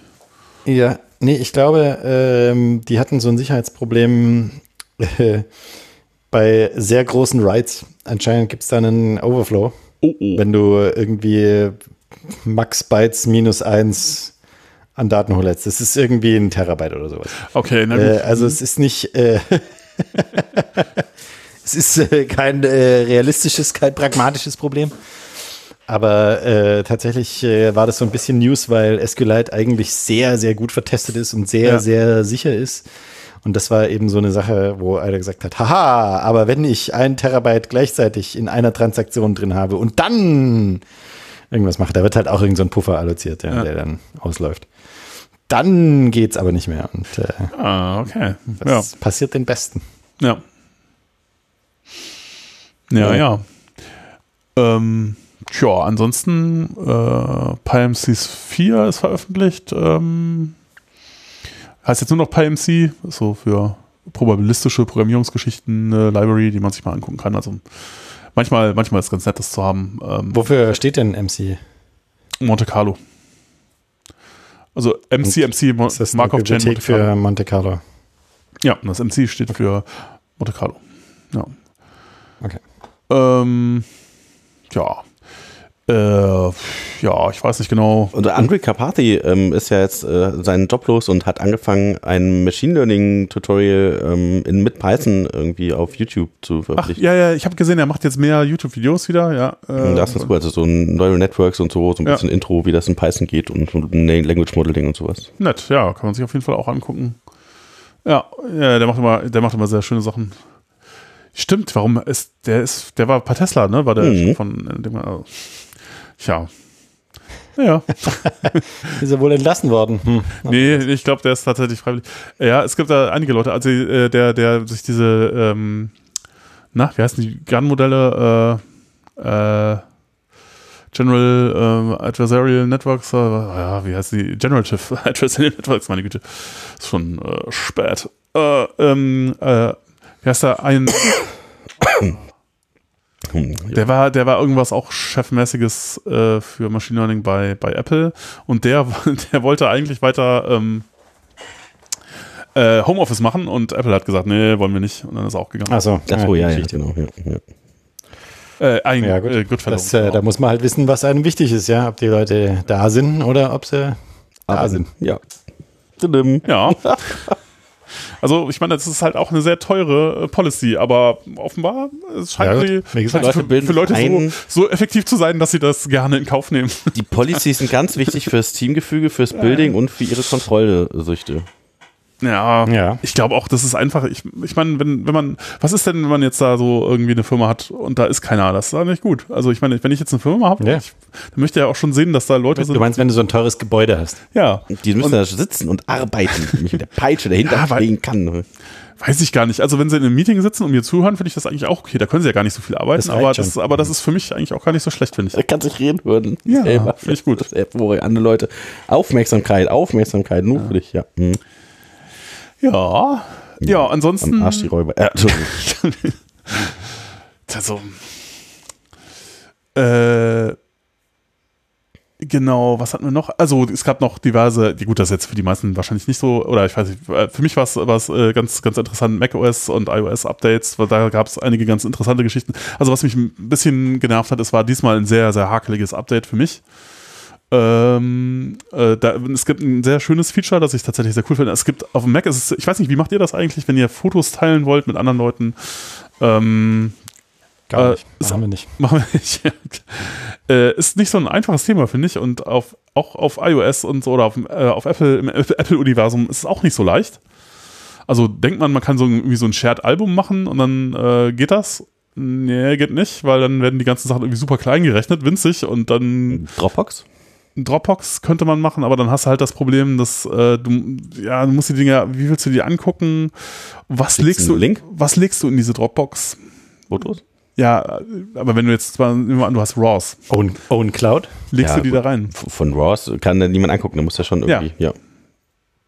Ja, aber mm, Ja, ja, okay. ist halt, mm, Wir ist sind wieder bei so Problemen, die wenige Leute haben.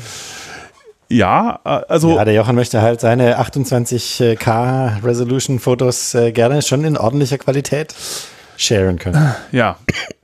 Naja, aber, Ja, also das, was die meisten Leute. Dann musst du das halt selber schreiben, musst halt ein Verzeichnis äh, haben, wo die Dateien drin liegen und die dann irgendwie zugänglich machen. Und äh, ich meine, Image Gallery Software gibt es Ja, genügend, aber Ja, ja, ich, das ich habe ja, ich hab, ich hab, ich hab, eine, ich hab eine Lösung dafür. Also sozusagen für diese, diese, aber äh, was halt auch schön wäre, ist, dass man das so, dass man halt ganze Alben oder so, nicht unbedingt nur so eine Auswahl, die man, das ist ja auch Arbeit, das zu machen, ne? Wenn man halt möchte einfach Leuten sagen, so, hier, ihr könnt das einfach auch angucken.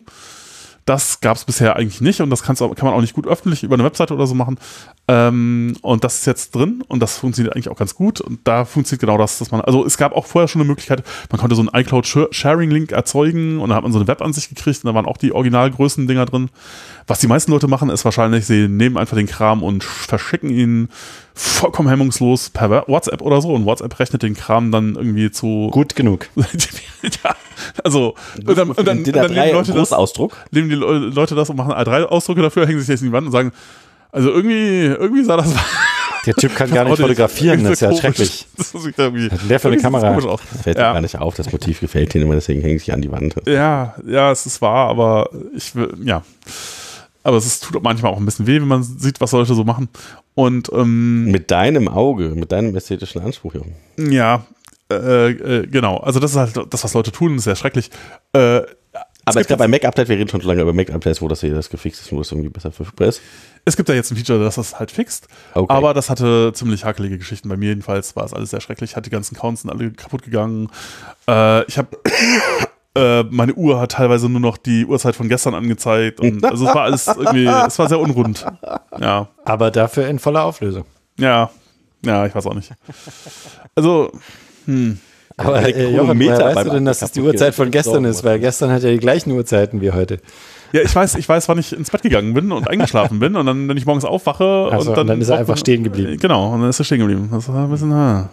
ja, ja, weiß Ich dachte, du meinst, er hat jetzt das 12 Uhr von gestern angezeigt. Nein, nein, das 12 Uhr war-. Das ist eine philosophische Frage. Ja, so, äh, in solche Jochen, du Probleme von, von mich dann- gestern, geistmäßig. Ja. Ach ja. genau. Ja, nee, das ist zumindest schon bei den unwichtigen Dingen angekommen, glaube ich. Ja, ich glaube, wir sind jetzt mit den News tatsächlich durch und wir Okay. machen mal das Thema, was wir heute machen wollen. Ich weiß nicht, wie Machen wir das noch, wir oder? noch Jetzt haben. nach zwei Stunden Diskussion fangen wir schon das Thema an. Ja, Ich wir weiß nicht, oder wir, wir, wir schenken uns das, weil. Äh, wir, wollten ganz kurz listen. Mach, komm, machen wir fünf Minuten listen. Wir haben Ah, uns am Anfang versprochen, wir können das nicht schon wieder nicht halten, wir haben die ganze Zeit gequatscht.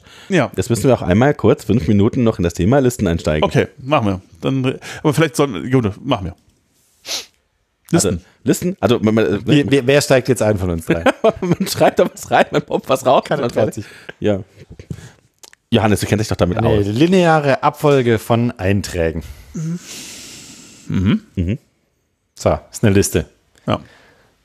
Und Die eine jetzt Ordnung muss hat. man Eine Anzahl an Leuten. Ja, genau. Die hat eine, also es ist eine lineare Abfolge. Es gibt ein erstes Element und ein zweites Element und ein drittes Element und ein viertes Element.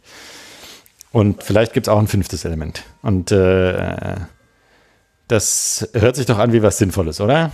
So zum Programmieren, dass man Ja. sich mehrere Dinge merken kann. Ist eine Liste ein Array? Ist ein String eine Liste? Ist ein, Und genau, jetzt gibt es zwei, zwei äh, Techniken, wie man sich sowas speichern kann. Das eine ist einfach alles hintereinander.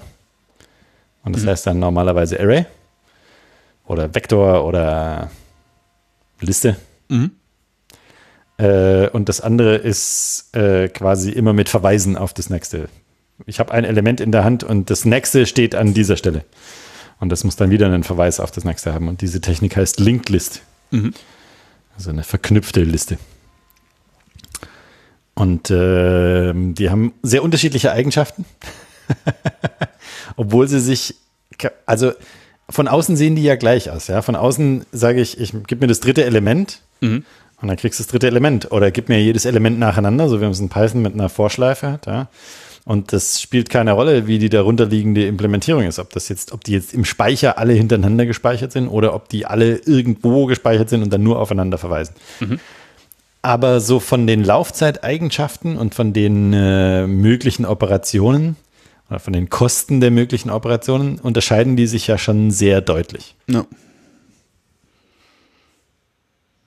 Und ähm, das, ist, äh, das ist super interessant, weil es halt so das Interface so quasi das gleiche ist, ja, aber halt so vom Verhalten extrem unterschiedlich ist. Ja.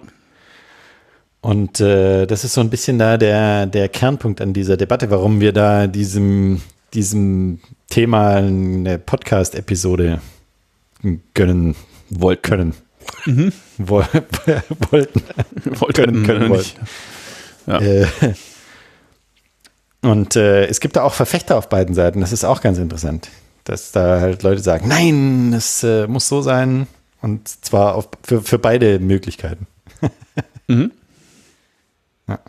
Und ähm, die sind auch unterschiedlich schwer zu implementieren. Und das ist auch ganz interessant. Deshalb ähm, kennen viele Informatikstudenten halt die Datenstruktur Linked List, weil die super einfach zu schreiben ist. Es ist super einfach, äh, eine Datenstruktur zu schreiben, die Linked List ist, weil du brauchst nur zwei Felder. Ähm, du brauchst ein Feld, äh, das, was ich speichern möchte, und ein Feld, das, was das nächste ist. Also ein Paar eigentlich. Oder das, was das vorherige ist, geht das auch? Ja, Ja, das kannst du machen. Das, das heißt dann Doubly Linked List. Kannst Ja. in beide Richtungen durchgehen. Äh, Du kannst sogar tatsächlich so Tricks machen, dass du auf ein späteres Element verweist und dann hast Oh, du sowas Skip- wie eine Skip-List. Skip-Listen. Ja. Ja. Sehr cool. Ja, das ist ach, eine meiner Lieblingsdatenstrukturen. Aber weil die so einfach sind, äh, gibt es die schon sehr lange. Zum Beispiel Lisp hat, äh, ist im Wesentlichen gebaut aus solchen Linked Lists. Ja, da gibt es Car und Cutter, also Content of Address Register und Content of Decrement Register. Ähm, das eine ist das Element, was man speichern möchte, und das andere ist ein Verweis auf die nächste Stelle, wo man was äh, sich merken kann. Und das reicht schon aus, um eine Linked List zu machen. Das reicht schon aus, um, äh, um sich Sachen zu speichern. Und das ist äh, ziemlich spannend. Und es ist, es ist sehr leicht, es zu schreiben und deshalb äh, wird das eben oft als Beispiel äh, für eine Datenstruktur benutzt in Informatikvorlesungen, in Einführungsvorlesungen, dass man sagt, jetzt schreibt ihr mal eine Linklist und dann fügt mal 100.000 Elemente ein und schaut mal, wie schnell ihr es machen könnt. Und macht mal Iterationen und macht mal so, dass man in der Mitte was einfügen kann und macht mal so, dass man am Ende was löschen kann und macht mal so, dass man X, Y und Z machen kann. Ja. Und weil das so einfach ist und ähm, weil man es so einfach machen kann, gibt es da dann halt sehr viele schöne Optimierungstechniken. Zum Beispiel, wie der Dominik schon gesagt hat, Pointer in die andere Richtung speichern, dass man auch von hinten nach vorne durchiterieren kann.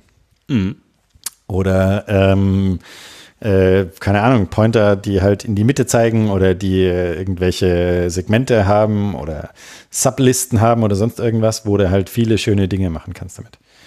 Oder auch Cycle Detection, ja. Das, das ist dann was, was da rausfällt. Wenn du so eine Liste hast, wo du immer nur aufs nächste Element verweist, kann es ja sein, dass du ein Element hast, was irgendwo an eine andere Stelle in eine Liste rein verweist und dann hast du, eine, mhm. hast du so einen Kreis in deiner Liste drin.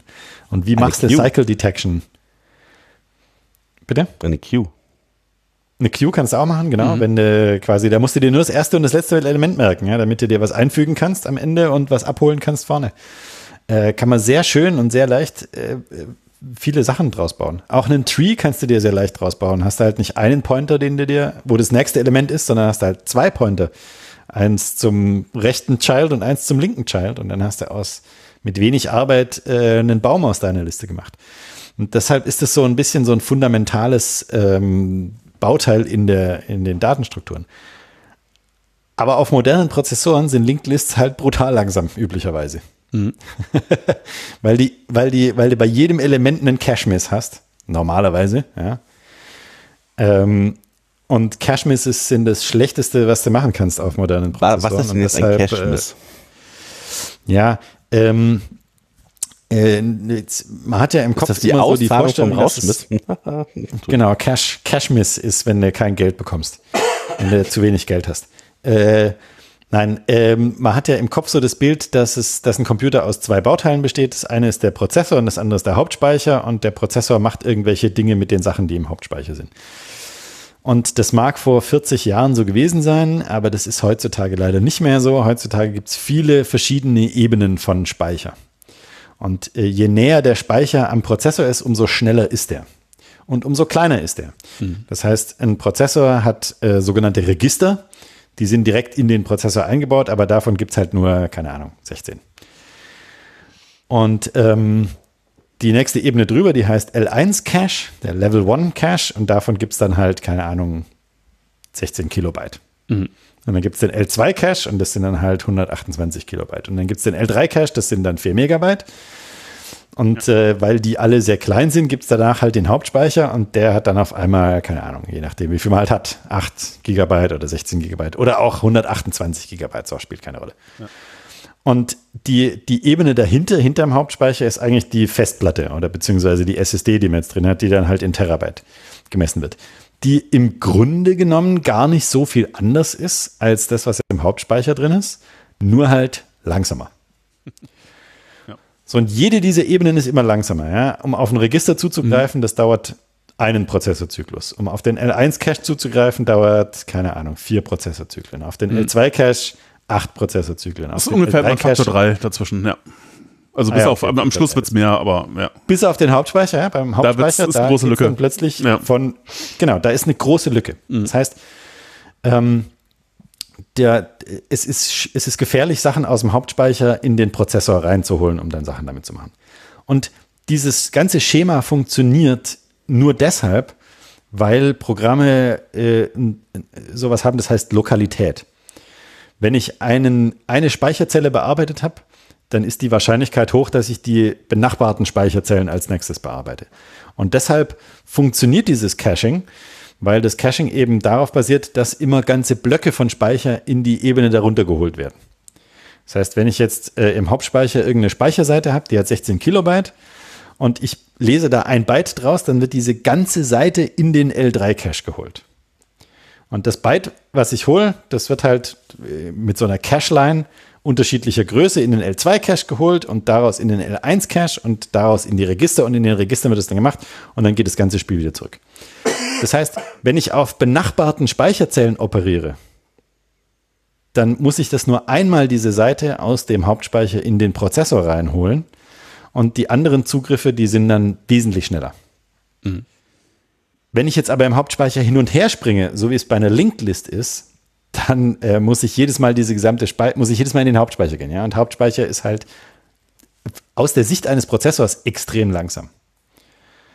Also das eine wird in Nanosekunden gemessen und das andere wird in Mikrosekunden gemessen und das ist einfach ein, ein brutal großer Unterschied. Mhm. Und äh, deshalb ist die Linked List heutzutage so ein kleines bisschen verpönt, habe ich das Gefühl. Ja? Das ist mhm. so, ach, der benutzt Linked List, der hat keine Ahnung. Ja? Weil die halt Cache-Misses erzeugen, weil die halt im Speicher hin und her springen. Die andere Technik, die man machen kann, das heißt oft Array oder Vector, ist, dass du halt die Elemente alle hintereinander schreibst. Dass du sagst, das erste Element steht an Speicheradresse 1 und das zweite Element steht an Speicheradresse 2 und das nächste Element steht an Speicheradresse 3 und halt je nachdem, wie groß die Dinger sind, ja, dass du die halt alle aneinander packst. Aber was steht Das heißt, denn dann wenn in du durch so einen- drin? Steht dann nur der Zeiger auf ein, das richtige Objekt drin? Und ka- unterschiedlich, ja. Also genau. Weil- es kann Ja, Ja, dann je nachdem, Zeiger was du halt hast. Sonst hast du ja eine Maximalgröße von Dingen, die da drinstehen können und dann verschwendest du sonst Speicherplatz, wenn nicht alle gleich groß sind von den Dingen, die drinstehen und so. Ja, je nachdem, Ja, ja. was du halt hast. Also, wenn du, wenn du eine Liste von Integern hast, dann sind die halt alle 32 Bit groß und dann stehen die halt einfach zack, zack, zack nebeneinander. Wenn du einen String hast, dann sind die halt alle, keine Ahnung, auch 32 Bit groß, weil, weil man zwischen Unicode macht. Wenn du Floats hast, hast du halt 32 Bit oder 64 Bit oder 128 Bit Floats oder was auch immer du hast. Das ist, das ist sozusagen der Nachteil daran. Du musst halt die Größe wissen. Du musst wissen, was du da rein tust. Du kannst auch, äh, wenn du Objekte da reinspeicherst, dann werden das üblicherweise ja Pointer sein zu Objekten, ja, oder halt Verweise. In Python zum Beispiel, da braucht man gar nicht so richtig drüber sprechen, ja, weil das immer alles nur Verweise sind auf andere Dinge. Ähm, aber ja, äh, der Vorteil davon ist halt, wenn du, wenn du, sag mal mal, 100, äh, ein Array hast mit 128 Integern drin und da das erste Element liest, dann musst du das ja aus dem Hauptspeicher in den L3 holen und dann hast du aber das gesamte Array schon direkt im L3 drin. Das heißt, die Zugriffe, die dann auf das zweite Element sind, die kosten vergleichsweise gar nichts.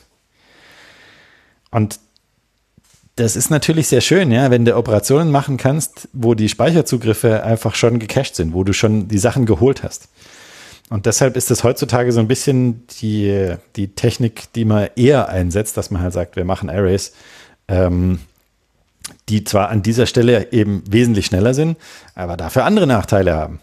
Zum Beispiel ist es bei Arrays schwieriger, Sachen einzufügen und rauszulöschen auch. Ja? Das heißt, dieses Q-Beispiel, was der Dominik sofort intuitiv gesagt hat, ja, das ist ja easy, ja, kannst du hinten einfügen und vorne rausnehmen. Das ist mit einem Array nicht so einfach umzusetzen.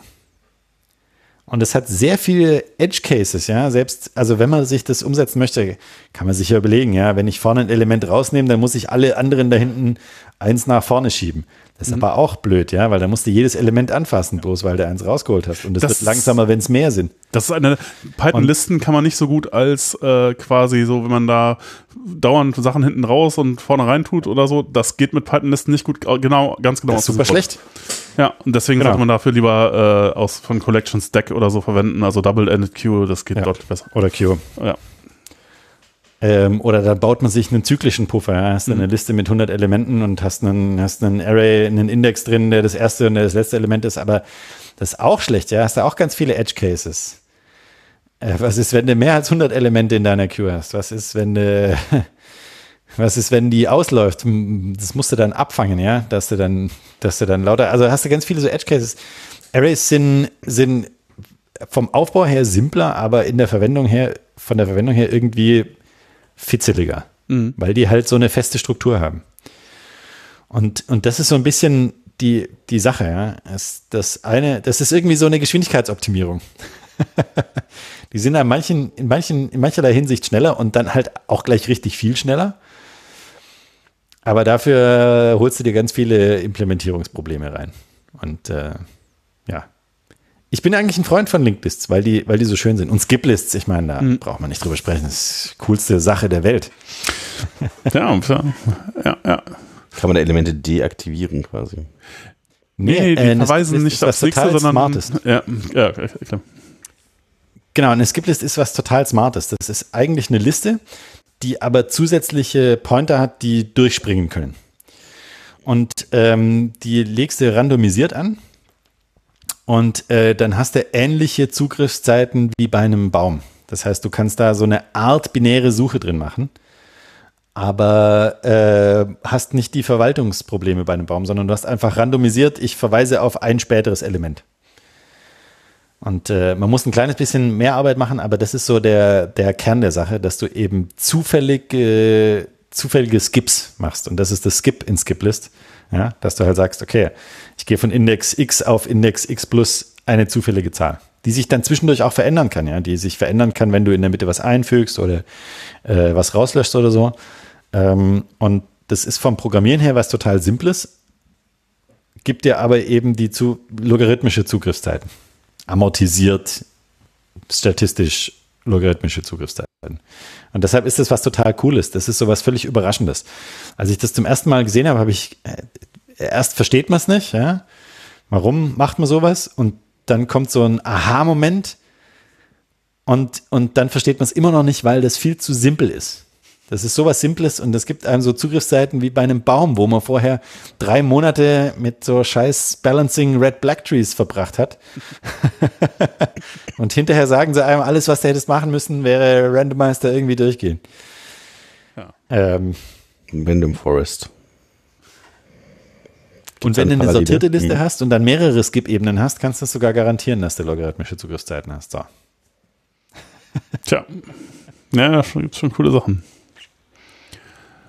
Also Moment, ja. nochmal, was, was kannst du garantieren, wenn du mehrere ja, wenn du eine, wenn du eine sortierte Liste hast, ja. dann kannst du, kannst du so eine Skip-List äh, haben, die, wo du auf der untersten Ebene zufällige Skips machst und eine Ebene drüber machst du zufällige Skips auf diesen zufälligen Skips und eine Ebene drüber machst du zufällige Skips auf dem, bis du in der obersten Ebene quasi vom ersten bis zum letzten Element skippst. Und dann kannst du innerhalb dieser Skip-Ebenen kannst du binäre Suche machen. Mhm. In der Linked List binäre Suche. Das ist so ein bisschen wie so ein Reißverschluss. Äh, genau, also du, du kannst entweder sagen, du hast das Element gefunden oder du gehst eine Ebene runter und suchst genauer. Und das gibt dir eben diese logarithmische Zugriffszeit, weil du eben in einem randomisierten binären Baum suchst. Ist das sowas wie ein Random Forest? aber nicht verwalten bin ich total auf dem falschen Holzweg gerade. Ja, nee, es ist ja kein ja, Baum. Nee, es ist so eine, also, es ist so eine, so eine randomisierte Granularität, die du da hast. Okay. Da du hast verschiedene Ebenen verschiedener Granularität. Und äh, du hast Zugriffszeiten wie bei einem Baum, musst aber nicht den Baum verwalten. Und das ist äh, äh super cool. Oh. Cool. Ja es, ja. es ist tatsächlich wirklich sehr einfach, sich so eine Liste zu schreiben. So eine ganz einfache Linked List äh, schreiben ist super easy und jeder sollte das mal ausprobieren. Und dann auch ein bisschen damit spielen und gucken, wie schnell das ist und wie schnell man es machen kann und was man alles damit machen kann und ob man eine Queue daraus kriegt und ob man da sinnvollerweise eine Queue damit rauskriegt. Und ähm, du meinst, da kann man es einfach eine schöne Sache. Hm? Ja, Algorithmen und Datenstrukturen. Das ähm, genau, das ist so ein bisschen der, der Grund, warum das in Informatikvorlesungen halt oft vorkommt, weil man da sehr einfach, einen sehr einfachen Einstieg hat und dann aber trotzdem weit damit kommt. Ja. Und weil es halt so eine fundamentale Datenstruktur ist, muss man auch irgendwie, sollte man schon irgendwie wissen, wie das funktioniert. Das bringt einem ungeheuer viel. Ja, und weil man halt direkt auf die Probleme stößt, die halt, äh, an, ich glaube, das ist auch der, also habe ich mich vorher gefragt, also warum wird eigentlich, wenn man mit Informatik, das sind doch diese coolen Sachen, wo man so Computerspiele macht und äh, irgendwie Grafik und weiß ich nicht, so total, und dann sich dahin und dann wird erzählt, so, also, wenn wir jetzt hier, wir, wir, wir beschäftigen uns vor allen Dingen damit, wie man so Listen sortiert und irgendwie Dinge in so, in so Listen wieder sucht und findet und so. Also, das macht man jetzt so suchen und sortieren die ganze Zeit und dann, ja, der Grund ist halt schon, dass irgendjemand hat, vielleicht ja. hat sogar Knut äh, äh, geguckt, also womit beschäftigen sich Rechner eigentlich so den ganzen Tag und da war es 70 Prozent waren Suchen und Sortieren von Dingen, war halt das, was Rechner so machen. Und ähm, ja, das ist heute immer noch so, glaube ich. Ähm, also Listen sortieren ist das, so. Ich glaube eher, dass das mehr wird. Es wird wahrscheinlich sogar mehr, ja, das kann gut sein.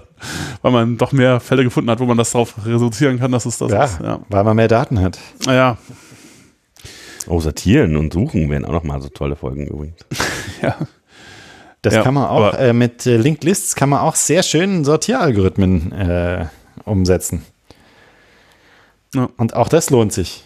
Auch das lohnt sich, ja, dass man sich mal selber äh, hinsetzt und einfach mal Bubble Sort implementiert. Das ist ja sehr einfach, der Algorithmus. Hm, das stimmt. Und dann sieht man auch sofort, dass der nur eine Handvoll Operationen benötigt und dass der langsam ist und warum der langsam ist. Ja, wenn man sich das dann nämlich rausvisualisiert, dann sieht man, was da passiert und das ist großartig. Oder ein Merge Sort, ja. Ein Merge Sort ist auch vergleichsweise einfach und ist aber eben deutlich schneller als äh, Bubble Sort. in den allermeisten. Ich mag, mag total gerne den LSD Sort okay, was war das? Du, du hast ja, so zehn Buckets und da packst du die Sachen einfach dann rückwärts, also von der letzten Dezimalstelle immer rein und dann packst du einfach die Buckets zusammen und ist fertig. Okay. Hm. Ja. Das, das, ist auch sehr geil. Das, das kann man heißt LSD-Sort, weil das geht nur, wenn man genügend Drogen genommen hat. Nein, nein, das hat damit tatsächlich nichts zu tun. Leider natürlich. Aber es ist, ähm, Ich finde super, weil das kannst du auch mit Kindern machen. Du kannst einfach denen sagen, hey, pack das mal, äh, also ne, so Sortierspiele, pack das mal nach der Reihenfolge da rein. Dann hast du eine sortierte Liste. Das ist sehr cool. Hm. Tja. Würde ich ja. sagen, das ist einer der cooleren. Und das kann man sehr gut ausprobieren, wenn man sich selber gerade seine List geschrieben hat. Deshalb, ich äh, plädiere dafür, dass das jeder mal tut. Also er siehst du dann äh, Radix äh, kommt das, ne? Radixort, ja, das Radixort. Ist, das ja, Radixort. Ja, das kenne ich, ja. Ähm, ja, es, ja. es, gibt tatsächlich auch äh, Verfechter heutzutage. Und, und man muss halt auch dazu sagen, ja, je nach Anwendungszweck sind Arrays besser oder Linked Lists. Also warum es LSDs war, heißt es äh, Least Significant Digit. Ach so, okay, ja gut, hatte ich. Mhm. Hm. Sorry. Okay. Ja. Oh. Äh, es gibt es natürlich auch heute noch. Ich habe äh, kürzlich einen Artikel gelesen von dem Menschen, der äh, Redis äh, entwickelt hat, mhm. der gesagt hat, wir benutzen das an ganz vielen Stellen, weil das, das ist halt das, was man braucht. Ja? Und auch wenn es so ein mhm. kleines bisschen verpönt ist, so, wenn man so ein bisschen belächelt wird, das ist halt das, was richtig ist. ja. Und ähm, ja. Er verweist dann auch auf Stellen im Linux-Kernel, wo auch Linked Lists verwendet werden und äh, sieht es als Indiz, dass es halt das Richtige ist. Weil weil das halt das Richtige ist, ja, weil das, weil das einen Use Case erfüllt, ja. der sinnvoll ist. Ja. Nee, durch, durchaus. Also ich meine, ähm, was auch noch so eine interessante Geschichte, also auch eine Frage, Linklist oder Array, äh, in, in, ist halt, wie, wie indiziert man eigentlich, ne? Wo fängt man an, 0 oder 1? Äh, und äh, Python macht das richtig, fängt mit 0 an. ist halt ja, korrekt. Das ist die einzig wahre Antwort. Genau. Warum macht man das nochmal? Ich hatte jemand dessen meinte, das ist total furchtbar. Die ganzen Entwickler machen alle immer falsch. Die fangen immer bei Null an zu zählen. Ja, also weil du dann zum Beispiel so nette Sachen machen kannst, wie wenn du also eine Liste in zwei Teile teilen willst und willst sie an der Position 2 teilen, dann sagst du einfach Liste, äh, eckige Klammer auf, äh, Doppelpunkt 2, Klammer zu und oder Liste, eckige Klammer auf, 2, Doppelpunkt, Klammer zu und hast dir dann genau an der Position 2 geteilt. Das ist zum Beispiel ein, eine, eine schöne, ein schöner Effekt davon. Ähm, da gibt es tatsächlich eine alte E-Mail von äh, Guido von Rossum, wo er genau das gefragt wurde, warum er mhm. das so gemacht hat. Und genau diese Antwort kommt, dass er sagt, wenn du halt äh, diesen Index wiederverwendest, dann sind die genau lückenlos äh, zusammen. Ich muss ja. mal schauen, ob ich diesen Link wiederfinde. Das wäre schön, weil das äh, mein nettes Argument. Das wäre schön, ja. Der ist auch sehr angenehm zu lesen. Und der sagt auch die anderen Optionen, die du machen kannst. Und die ja. haben alle auch ihre. Da gibt, es, da gibt es ein super Paper von, äh, von, von Dijkstra. das ist im uh. Original, hat er das handschriftlich aufge... Er hat er so, er hatte irgendwie eine Diskussion mitbekommen, wo Leute gesagt haben, so, die einen sagten, ah, mit Null anfangen, die anderen mit Eins und dann der, der Eins gesagt hatte, sagt er irgendwann, ah, äh, hat den vorgeworfen, ihr seid irgendwie pedantisch, dass ihr da unbedingt auf dieser Null besteht. Das ist doch eigentlich ganz egal. Wir können irgendwas anfangen zu zählen, ist wohl wurscht. Das erste dann, Element ist das erste Element, nicht das Nullte. Genau. Und, dann, und, dann, meinte er so, ja, also ich habe mir das mal überlegt und jetzt habe ich das mal aufgeschrieben, wie das richtig geht. Und nee, der mit der Eins liegt falsch. Und zwar weil, und das dann so, so auf Karo-Papier zwei Seiten, die er dann handschriftlich vollgeschrieben hat. Er hat sich dann zum Beispiel eben, wie man, wie man äh, äh, äh sagen kann, wie man jetzt, die, äh, ich glaube, da geht es um er sagt zwei, also man, äh, die, die Folge hat 2,3 Punkt, Punkt, Punkt, 12 oder so. Wie kann ich die jetzt logisch hinschreiben? Also überhaupt, ich weiß keine Ahnung, wie er drauf gekommen ist, das so zu machen, aber äh, und dann hat er alle Möglichkeiten, wie man das hinschreiben kann, mit größer, kleiner und so aufgeschrieben und hat gesagt, und ist die dann alle durchgegangen und meint so, also man könnte jetzt sagen, das wäre gut. Ähm, das hat folgende Vorteile, folgende Nachteile. Man könnte sagen, das macht man so. Hm, das ist jetzt auch nicht so gut. Und dann äh, kommt halt dabei raus am Schluss so, ja, nee, man muss mit Null anfangen. Das geht sonst nicht, ja. Ansonsten muss man irgendwie, äh, kommt man, hat man manchmal Vergleiche mit, also mit, wo man dann Index minus also wo Null nicht das kleinste ist, sondern äh, irgendwas drunter. Also, also, wenn man jetzt da so unnatürliche Zahlen als Index verwendet, das ist irgendwie nicht gut. Das sollte man nicht machen. Dann, also, es ist wirklich, es ist auch sehr amüsant zu lesen. Und, äh, aber es ist, es ist auch sehr überzeugend. Also, am Schluss denkt man sich so, ja, stimmt, muss mit Null, Null initiieren. Das geht nicht anders. Und, ähm, ja, ähm, äh, am Schluss endet das, diese, diese, diese, diese, zwei Seiten, die er geschrieben hat, endet auch mit sehr schönem Zitat, wo er dann schreibt ja, ja, ich, ich weiß jetzt gar nicht, wer, von wem das, er ja da irgendjemand anders, meinte so, ja, also warum regen sich die Leute an so einer Stelle dann immer darüber auf und werfen dann vor, dass da Leute pedantisch sind? Das ist deswegen, weil so soziale Exklusion muss man halt, wenn es um so religiöse Überzeugung geht, immer dann besonders machen, nicht deswegen, weil äh, man aus, weil man Angst hat, davor hat, dass andere Leute äh, vielleicht was Falsches denken könnten, sondern der eigentliche Grund ist, die Möglichkeit, dass sie recht haben könnten. Deswegen muss man da besonders draufhauen. Und das ist halt, ja, das Muss ist man so. ausschließen. Ja? Also, das muss man ausschließen. Ja, genau. Wenn man, ja, super. Ja, also da kann man das mal nachlesen. Das müssen wir auch unbedingt in die Show Ja, ist, äh, genau. Äh, was ich auch manchmal gerne mache, ist, man kann, äh, wenn man jetzt in einer Liste so bestimmte Teile äh, markieren will, da kann man natürlich irgendwie Liste, Klammer auf, äh, Anfang, Doppelpunkt, Ende hinschreiben. Man kann aber auch, es gibt irgendwie ein Bild in Slice, wo man sagen kann, Slice irgendwie Anfang, Komma, Ende, Komma, und dann kann man dem einen Namen geben. Und dann kann man das Ding direkt rein tun. Das heißt, man kann sagen, irgendwie, das ist jetzt irgendwie die, äh, weiß ich nicht, der Name oder sowas. Und dann gibt, dann sagt man großgeschrieben Name gleich Slice äh, 5,12, Klammer zu. Und dann kann man hinterher sagen, Liste, Ecke, Klammer auf, Name, Ecke, Klammer zu. Das ist äh, manchmal ganz nett. Ähm, ja, äh, genau. Es gibt natürlich noch diverse Geschichten in Python, auch die eher so mit Arrays zu tun haben. Es gibt das Array-Array-Modul, äh, also das Array-Modul äh, äh, Modul in der Standardbibliothek immer sehr schön. Da kann man dann tatsächlich solche Sachen, die alle den gleichen Typ haben, reinschreiben. Es gibt auch die Verallgemeinerung davon. Mhm. Sind da schon was, was die Indizes dann direkt mit drin oder sowas? Äh, Indizes, äh, du meinst, dass man da irgendwie dann Dinge drin suchen kann oder Ja, zum Beispiel, oder Zugriff direkt. Aber Nee, das ist nur, das sind nur dann einfache Arrays. Also für sowas Okay. kannst du dann Pandas oder NumPy oder so. Okay, muss ich ja direkt immer dann enumeraten oder so. Mhm. Aber es gibt Memory Views. Memory Views sind dafür da, dass man halt so Daten, die halt irgendwie im Hauptspeicher zusammenliegen, irgendwie ja, durch die Gegend schieben kann, ohne dass man jetzt exakt dran schreibt, was das jetzt ist, sondern man kann kann die Daten einfach in der Gegend rumschieben und dann ist es halt ein Memory View und dann kann man aus dem Memory View wieder irgendwas anderes machen. Ein NumPy Array oder halt ein Array oder sonst irgendwas, indem man dann halt dazu sagt, so, du bist jetzt, du hast jetzt irgendwie folgende Struktur und dann kann man halt auch so, die, also da kann halt äh, das auch multidimensional werden oder so. Aber wichtig ist oft, dass man das Ding als gesamten Block im Hauptspeicher irgendwie verschieben, rumschieben kann. Und dafür sind Memory Views ganz gut. Ähm, das ist auch ganz nett. Das Und- muss dann natürlich in den Hauptspeicher passen. Ja, äh, wenn es nicht reinpasst, dann äh, gut, da muss man was anderes machen. ähm, Der Ibis oder so, ja. mhm. Äh, genau. Äh, was auch äh, nett ist, ist, wenn man, äh, wenn man die NumPy äh, äh, macht da auch noch viele magische Geschichten mit. Man kann jetzt auch mehrere Sachen, man kann nicht, na, wenn er jetzt mehrdimensionale Arrays hat, das gibt sowas gibt es nicht in der Standardbibliothek. Aber es gibt halt ähm, die Möglichkeit, das zu benutzen. Also das sieht Python schon vor, auch wenn es jetzt nirgend keine Objekte in der Standardbibliothek implementiert, dieses Interface. Äh, aber dass du halt sagst, äh, Index, äh, Doppelpunkt irgendwas, Komma und dann die nächste Dimension. Äh, das, das macht NumPy halt, ähm, kann man auch verwenden. Äh, ähm, und was, was ein Ding, das man da häufig sieht, was halt komisch aussieht, man kann auch statt, also wenn man jetzt sowas schreiben würde wie x, äh, eckige Klammer auf i, Komma und dann Doppelpunkt, Komma, Doppelpunkt, Komma, Doppelpunkt irgendwie, um halt nur eine bestimmten, also eine bestimmte Dimension rauszuziehen äh, und äh, genau alle, alle anderen Sachen halt äh, dann beliebig zu lassen, dann kann man dafür auch Ellipsis verwenden und einfach Klammer auf i, Komma, Punkt, Punkt, Punkt schreiben. Ja, das sieht man häufig und dann, also hat mich am Anfang total verwirrt. Ja. mhm. Ja. Ich immer so, hä, was ist das denn? Ja. Äh, kann man sich auch noch mal ein bisschen was sparen. Ja. Was gibt's sonst noch nennenswertes über Listen zu sagen? Hm. Ich glaube, du musst einmal noch ganz kurz äh, über Ellipsis was sagen, weil vielleicht ist das immer noch nicht eingegangen. Äh, ja, das ist sowieso so ein interessantes Spezial-Ding. Äh, äh, Also ich, ich sehe das relativ häufig, ich benutze das Ja, auch mal, das wenn ich irgendwas cool. fertig machen möchte. Ja. Einfach so als äh, Platzhalter in meinem Kopf. Aber es ist nicht so ganz richtig verwendet.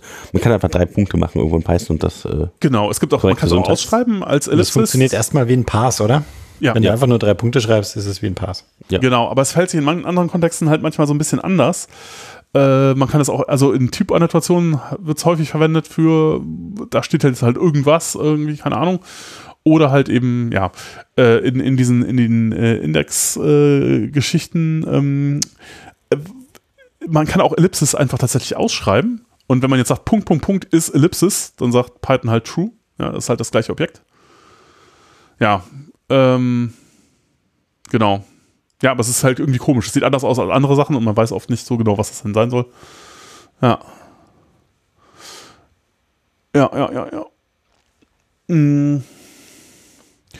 Ansonsten, ich weiß nicht, was noch, was noch ganz interessant ist, dass Sorted irgendwie eine Kopie macht. Das sollte man vielleicht wissen. Das kann einen böse beißen, wenn man das nicht weiß. Also man, man kann Aber das ist entweder. doch Absicht, das ist doch extra so. ja, ja, ist extra so, aber äh, genau. Und Weil sonst kann man ja Punkt Sort. Äh, Punkt, Punkt Sort, macht es halt okay. in place, genau. Ja. Äh, ja. Auch das sorgt oft für Verwirrung, weil Punkt Ja. Sort gibt nämlich nichts zurück. Genau, was dazu führt, dass man es nicht chainen kann. Und äh, wenn man Ja. halt aus der Data Science Welt kommt und dann ist man ärgerlich. plötzlich in einer anderen Welt, dann kommt, kriegen Leute Ja. plötzlich irgendwie seltsame ärgerlich. Probleme. Ja. Ja, ja, ja. Ja. Aber ansonsten, hm. ja, mir fällt jetzt auch ehrlich gesagt nicht mehr viel ein. Weiß nicht, wenn jemand noch eine gute Idee hat. Hm, Listen, Listen, noch was Listen? Auf unserer Liste nicht mehr genug drauf? Nö, mehr habe ich hier nicht. Cool. Ja, aber ich würde sagen, das ging doch jetzt einigermaßen äh, flott. Das ging erstaunlich flott jetzt vorbei. Ja. Ja, Wir warten jetzt auf die Rückfragen und äh, beantworten Genau, dann beantworten das. Episode zu listen, alle Rückfragen zu listen. Ja, Genau. also ihr wisst ja immer, wie Feedback wie immer, hallo at pythonpodcast.de. ja. Dürft ihr uns gerne schreiben, wenn ihr irgendwie Feedback, Anregungen, Kritik, äh, Beleidigungen zuwerfen wollt. Hatten wir auch schon. ja, äh, ja. Ihr selten. Ja, aber Wir ich haben meine, ganz, ganz viel tolle Post. Vielen Dank dafür immer. Das mögen wir sehr gerne, aber genau. manchmal auch nicht. Ja, Es, äh, es gibt ein sehr schönes Buch von John Scalzi mit dem Titel Your Hate Mail Will Be Graded, wo er einfach äh, Briefe, die er bekommen hat, äh, veröffentlicht und kommentiert. das ist auch Ja. eine sehr interessante Art, damit umzugehen, ja. Ja, Genau, wenn man das Ja, öffentlich sagt, dass man das tut, dann äh, kriegt man auch weniger. ich mache Profit aus den Sachen, die er mir schickt. ich finde es äh, find fair. Ja. Wir haben noch unseren Pick der Woche, des Monats der Episode. Äh, okay, ja. Ja, ich habe einen. Ah, du hast einen. Du hast einen? Ich habe mir extra einen äh, ausgedacht. Es ist eine Python-Bibliothek, äh, OpenAI Whisper. Ah, okay. Ja. Vorsicht, nicht pip install Whisper. Das ist was anderes, sondern äh, man muss das aus dem GitHub-Repo installieren. Ist ein äh, trainiertes Modell zur Spracherkennung. Das heißt, eben gibt man ein Wave-File oder ein MP3 oder sonst irgendwas und der gibt einem den Text, der da gesagt wurde, Mhm, cool. zurück. Und es funktioniert erstaunlich gut. Und es funktioniert auch erstaunlich einfach, weil ähm, man hat ja oft so ein bisschen, also ich habe oft so ein bisschen Berührungsangst, ja, wenn dann irgendwo steht, ja, hier ist ein Modell veröffentlicht worden. Es ist tatsächlich einfach nur pip install Also Von für, verschiedene Dings. Modelle gibt es sowieso so coole Und Sachen, dann- ne? und dann drei Zeilen Code und dann äh, tatsächlich Spracherkennung.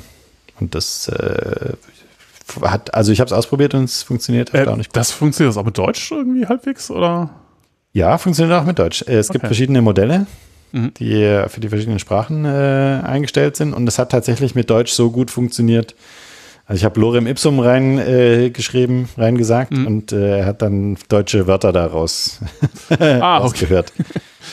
Äh, Also kennt ihr so ein paar Sachen? Es gibt aber diese ganzen Machine Learning Tools, gibt ja irgendwie so ein paar, ähm, ich nenne es jetzt mal High-Level-Rapper, Gradio zum Beispiel oder so, ähm, wo man einfach so eine App deployen kann, die direkt mit so einem Webinterface läuft, wo man dann Ja. ähm, so ein Modell hat, was Mhm. dann, dann direkt benutzt werden kann, irgendwie mit so einem easy Webinterface und sowas. Das ist halt total Ja. nett zum Demoen oder Pocken oder MVPen oder sowas. Ja, Vielleicht in der Kombination mit Streamlit, falls ihr das kennt. Das, das Nee. macht, macht auch so Web-Apps und äh, für so ein Data Science-Krams hast du dann direkt irgendwie Überblick über, weiß ich nicht, Analytics, Data Exploration und dann kannst du direkt das Modell speichern. Da kommen jetzt schon wieder meine Berührungsängste, die ich gerade gesagt habe, weil es so kompliziert ist, da den Einstieg zu finden. ja.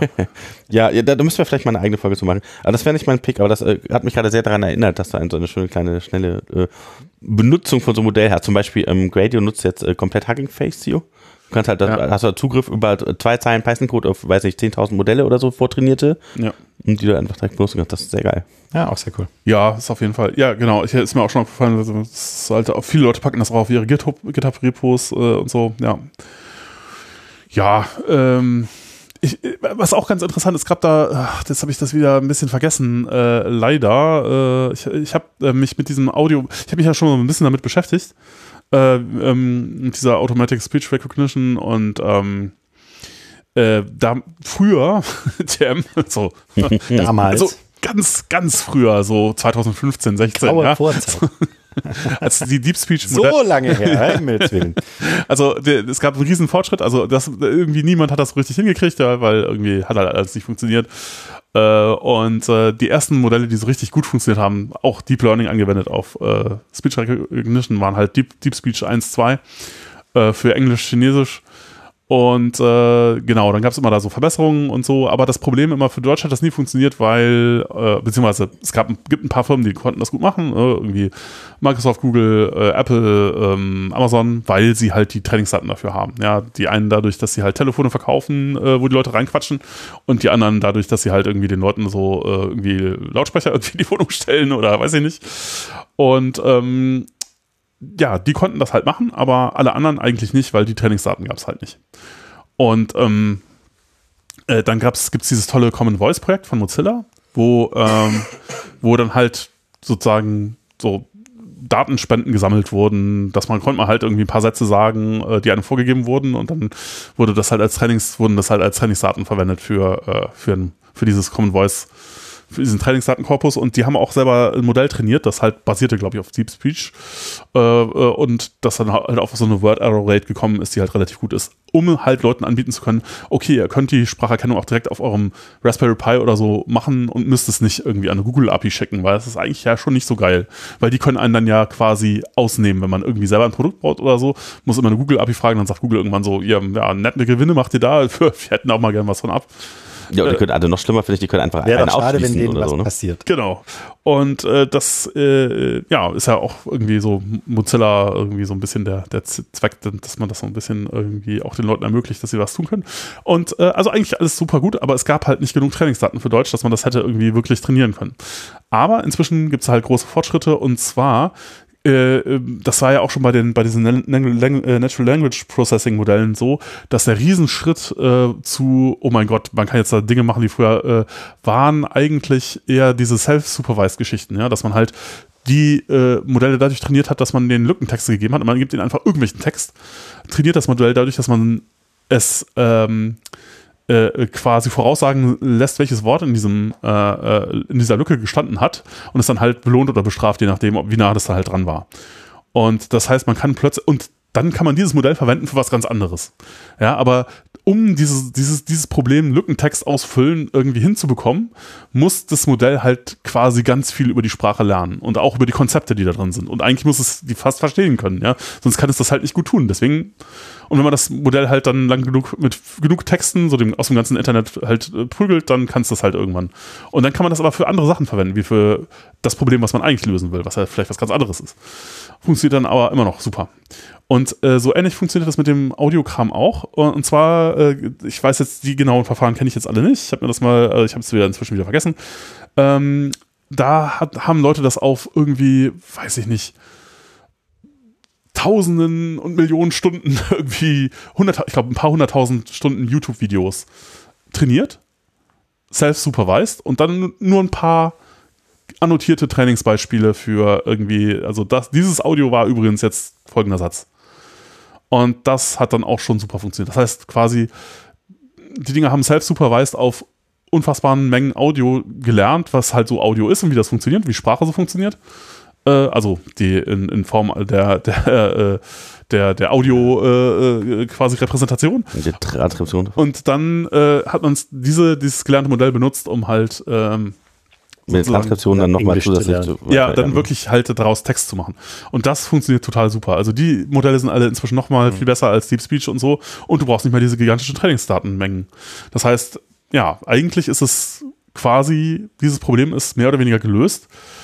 Äh, ist halt jetzt nur so eine Frage, wie kriegt man das gut äh, irgendwie so umgesetzt, dass es halt gut funktioniert. Also es gibt ein Modell, das halt super gute ähm, Genauigkeit hat, aber das braucht halt irre lange. Ja, so bei mir braucht das halt pro so Mhm. ein Faktor 30 irgendwie von, also wenn du 10 Sekunden Audio hast, brauchst du es halt Faktor 30, um halt einen Text rauszumachen. Das heißt, kann man praktisch nicht so gut verwenden, weil äh, es einfach Eigentlich muss ja Echtzeit Ja. sein, damit Und es Ja. braucht dann auch viel Hauptspeicher und Ja. viel und so weiter. genau. Also, aber das wird ja alles auch noch besser, denke ich mal. Ne? Äh, ja. Also bei diesem, bei diesem Whisper ähm, sind verschiedene Modelle dabei und ich habe jetzt nur das Tiny-Modell ausprobiert. Das äh, hat äh, einen Faktor ungefähr von 0,2. Mhm. Das heißt, in äh, deine 30 Sekunden Audio hättest du dann eben in äh, 5 Sekunden in sechs Sekunden durch, ähm, durchtranskribiert. Und ich war von der Qualität sehr positiv überrascht. Von so, für so ein kleines Modell Mhm. sehr, sehr positiv überrascht, dass das so gut funktioniert. Also musst du auf jeden Fall mal ausprobieren, Jochen. Ja, Äh, ist Mhm. auch ja, für Podcasts ja nicht ganz uninteressant, ja. Ja. Und wie gesagt, da gibt es halt mehrere Größen, je nachdem, wie viel du runterladen willst und wie viele Grafikkarten du zu verbrennen hast. äh, Oh. Hm. und äh, kannst anschauen. Das, die kleinen Modelle laufen auch alle auf CPU und das ist ziemlich, äh, ziemlich cool. Mhm. Cool. Ja, schick. Jochen, dein sehr praktisch. Bitte? Da hast, hast du auch einen Pick? Oh, äh, ja, ich dachte eigentlich wollte ich das Specialist picken, aber das habe ich ja jetzt schon verbrannt. Mist. ich habe gerade immer geguckt. Es gibt eine andere Geschichte, die halt, also wenn man irgendwie mal gucken will, äh, wie, äh, welche Sachen im Code langsam oder schnell sind, gibt es schöne Profiler inzwischen, äh, hat sich einiges getan ähm, und ein, ein wirklich netter ist Kalin. Genau, packe ich auch in die Show Notes, da Okay. kann man echt eine Menge sehen. Ja. Äh, Ich habe äh, wieder so einen kleinen Pick und ich habe äh, Pure Magic entdeckt. Fand ich ganz cool. Mhm. Äh, aus der Standardlib ähm, kann man auf File schmeißen und äh, weiß dann so ein bisschen, was das denn für ein Dateiformat sein könnte oder so. Kriegt Ach, die die Magic, äh, ach, ah, Magic Numbers. mögliche Extension raus oder so, genau. Ah. Description, Confidence und so. Cool. Fand ich ganz Und das ist bei- in der Standard-Lib. Ja, Pure Magic, ja. Das ist ja Hammer. Oder ist Was das, das alles ich meine, ich weiß nicht, ist das eine Standardlib? Das Keine Ahnung, ist ich bei, werd's bei, nachgucken. ja, es ist bei PyPI auf jeden Fall. Aber es, äh, ich, mir ist das aufgefallen, in den Shownotes. weil ich darauf kam, weil ich diesen äh, PEP gelesen habe von ähm, Christian Heimes, wo halt dann drunter, welche denn die äh, Pakete sind, die das ersetzen können, die aus der Standardbibliothek äh, deprecated Ach so. worden sind. Ja. Ähm, ich glaube, Pure Pure Magic ist vielleicht nicht drin, aber, Nee, das ist ein externes, aber äh, genau. aber es ist, macht genau das, was ich mir da ah, vorgestellt habe. okay. Ja, ist ja auch interessant. Ja. Cool, cool, cool. Ich habe noch, eine, hab noch, einen zweiten, noch einen zweiten Pick, in Anführungszeichen. Oh, noch ein Pick. Ja. Weil das, weil das äh, ist äh, Post-Pick. Weil das äh, zum Thema des heutigen Abends äh, sehr gut passt. Oh, okay, äh? Nanny Word? Nannyverse. Das ist ein soziales Netzwerk, so ähnlich wie Facebook, aber es läuft immer nur lokal auf dem eigenen Telefon. Und äh, Datenaustausch funktioniert nur über Bluetooth mit Geräten, die in der Nähe sind. Das heißt, äh, die Posts, die man dann schreibt, die verbreiten sich dann eben langsam in der sozialen Hülle, die, die, äh, die halt in der Nähe ist. Witzig. Und das finde ich ein sehr Idee. schönes Gegenmodell zu dem, was man sonst so hat. Ja. Nur P2P. Ich Das werde ist, ja. sicherlich keins laufen lassen, aber Also das für die Leute, die nicht miteinander reden, sondern nebeneinander auf ihren Handys rumhacken, oder? genau. Ah. Wenn man sich Bilder teilen möchte, dann ist. Ja. Nein, aber das, äh, also ich meine, wenn du, äh, wenn du jemanden kennst, der jemanden kennt, der jemanden kennt, der jemanden kennt, dann kannst du auch bei dem die Posts sehen, aber halt erst langsamer. Die Okay. verbreiten sich dann eben durch das, durch dieses Netzwerk durch. Okay. Das finde ich irgendwie. Aber verbreiten sich alle zu allen oder wie, wie? Also geht das dann weiter? Wird das dann von den Notes irgendwie? Nee, ich glaube, ich weiß nicht genau, wie die das gelöst haben. Äh, aber es, man kann irgendwie halt folgen und das muss ja dann Ach so. irgendwie schließlich da ankommen. Also es wird irgendwie so ein, keine Ahnung, Distributed Hash Table Ja. Routing sein, was sich halt langsam, was da halt langsam hinkonvergiert. Ah, interessant, interessant. Okay. Aber ich glaube, dann haben wir es heute tatsächlich dann doch geschafft. Vielen Dank, dass ihr Ja. bis hierhin durchgehalten habt und äh, ich fand es war eine schöne Folge. Hat mir viel Spaß gemacht. Vielen Dank, Johannes, dass du wieder dabei warst. Ja, Ja, voll gut. ja, sehr gerne. Und, Mir hat es äh, auch viel Spaß gemacht. Ja, danke Jochen und äh, Und ich freue mich schon auf die nächste Listenfolge. bleibt uns gewogen und hört uns zu. Ja, vielen Dank für eure Aufmerksamkeit. Haha, bis Tschüssi. später. Tschüss.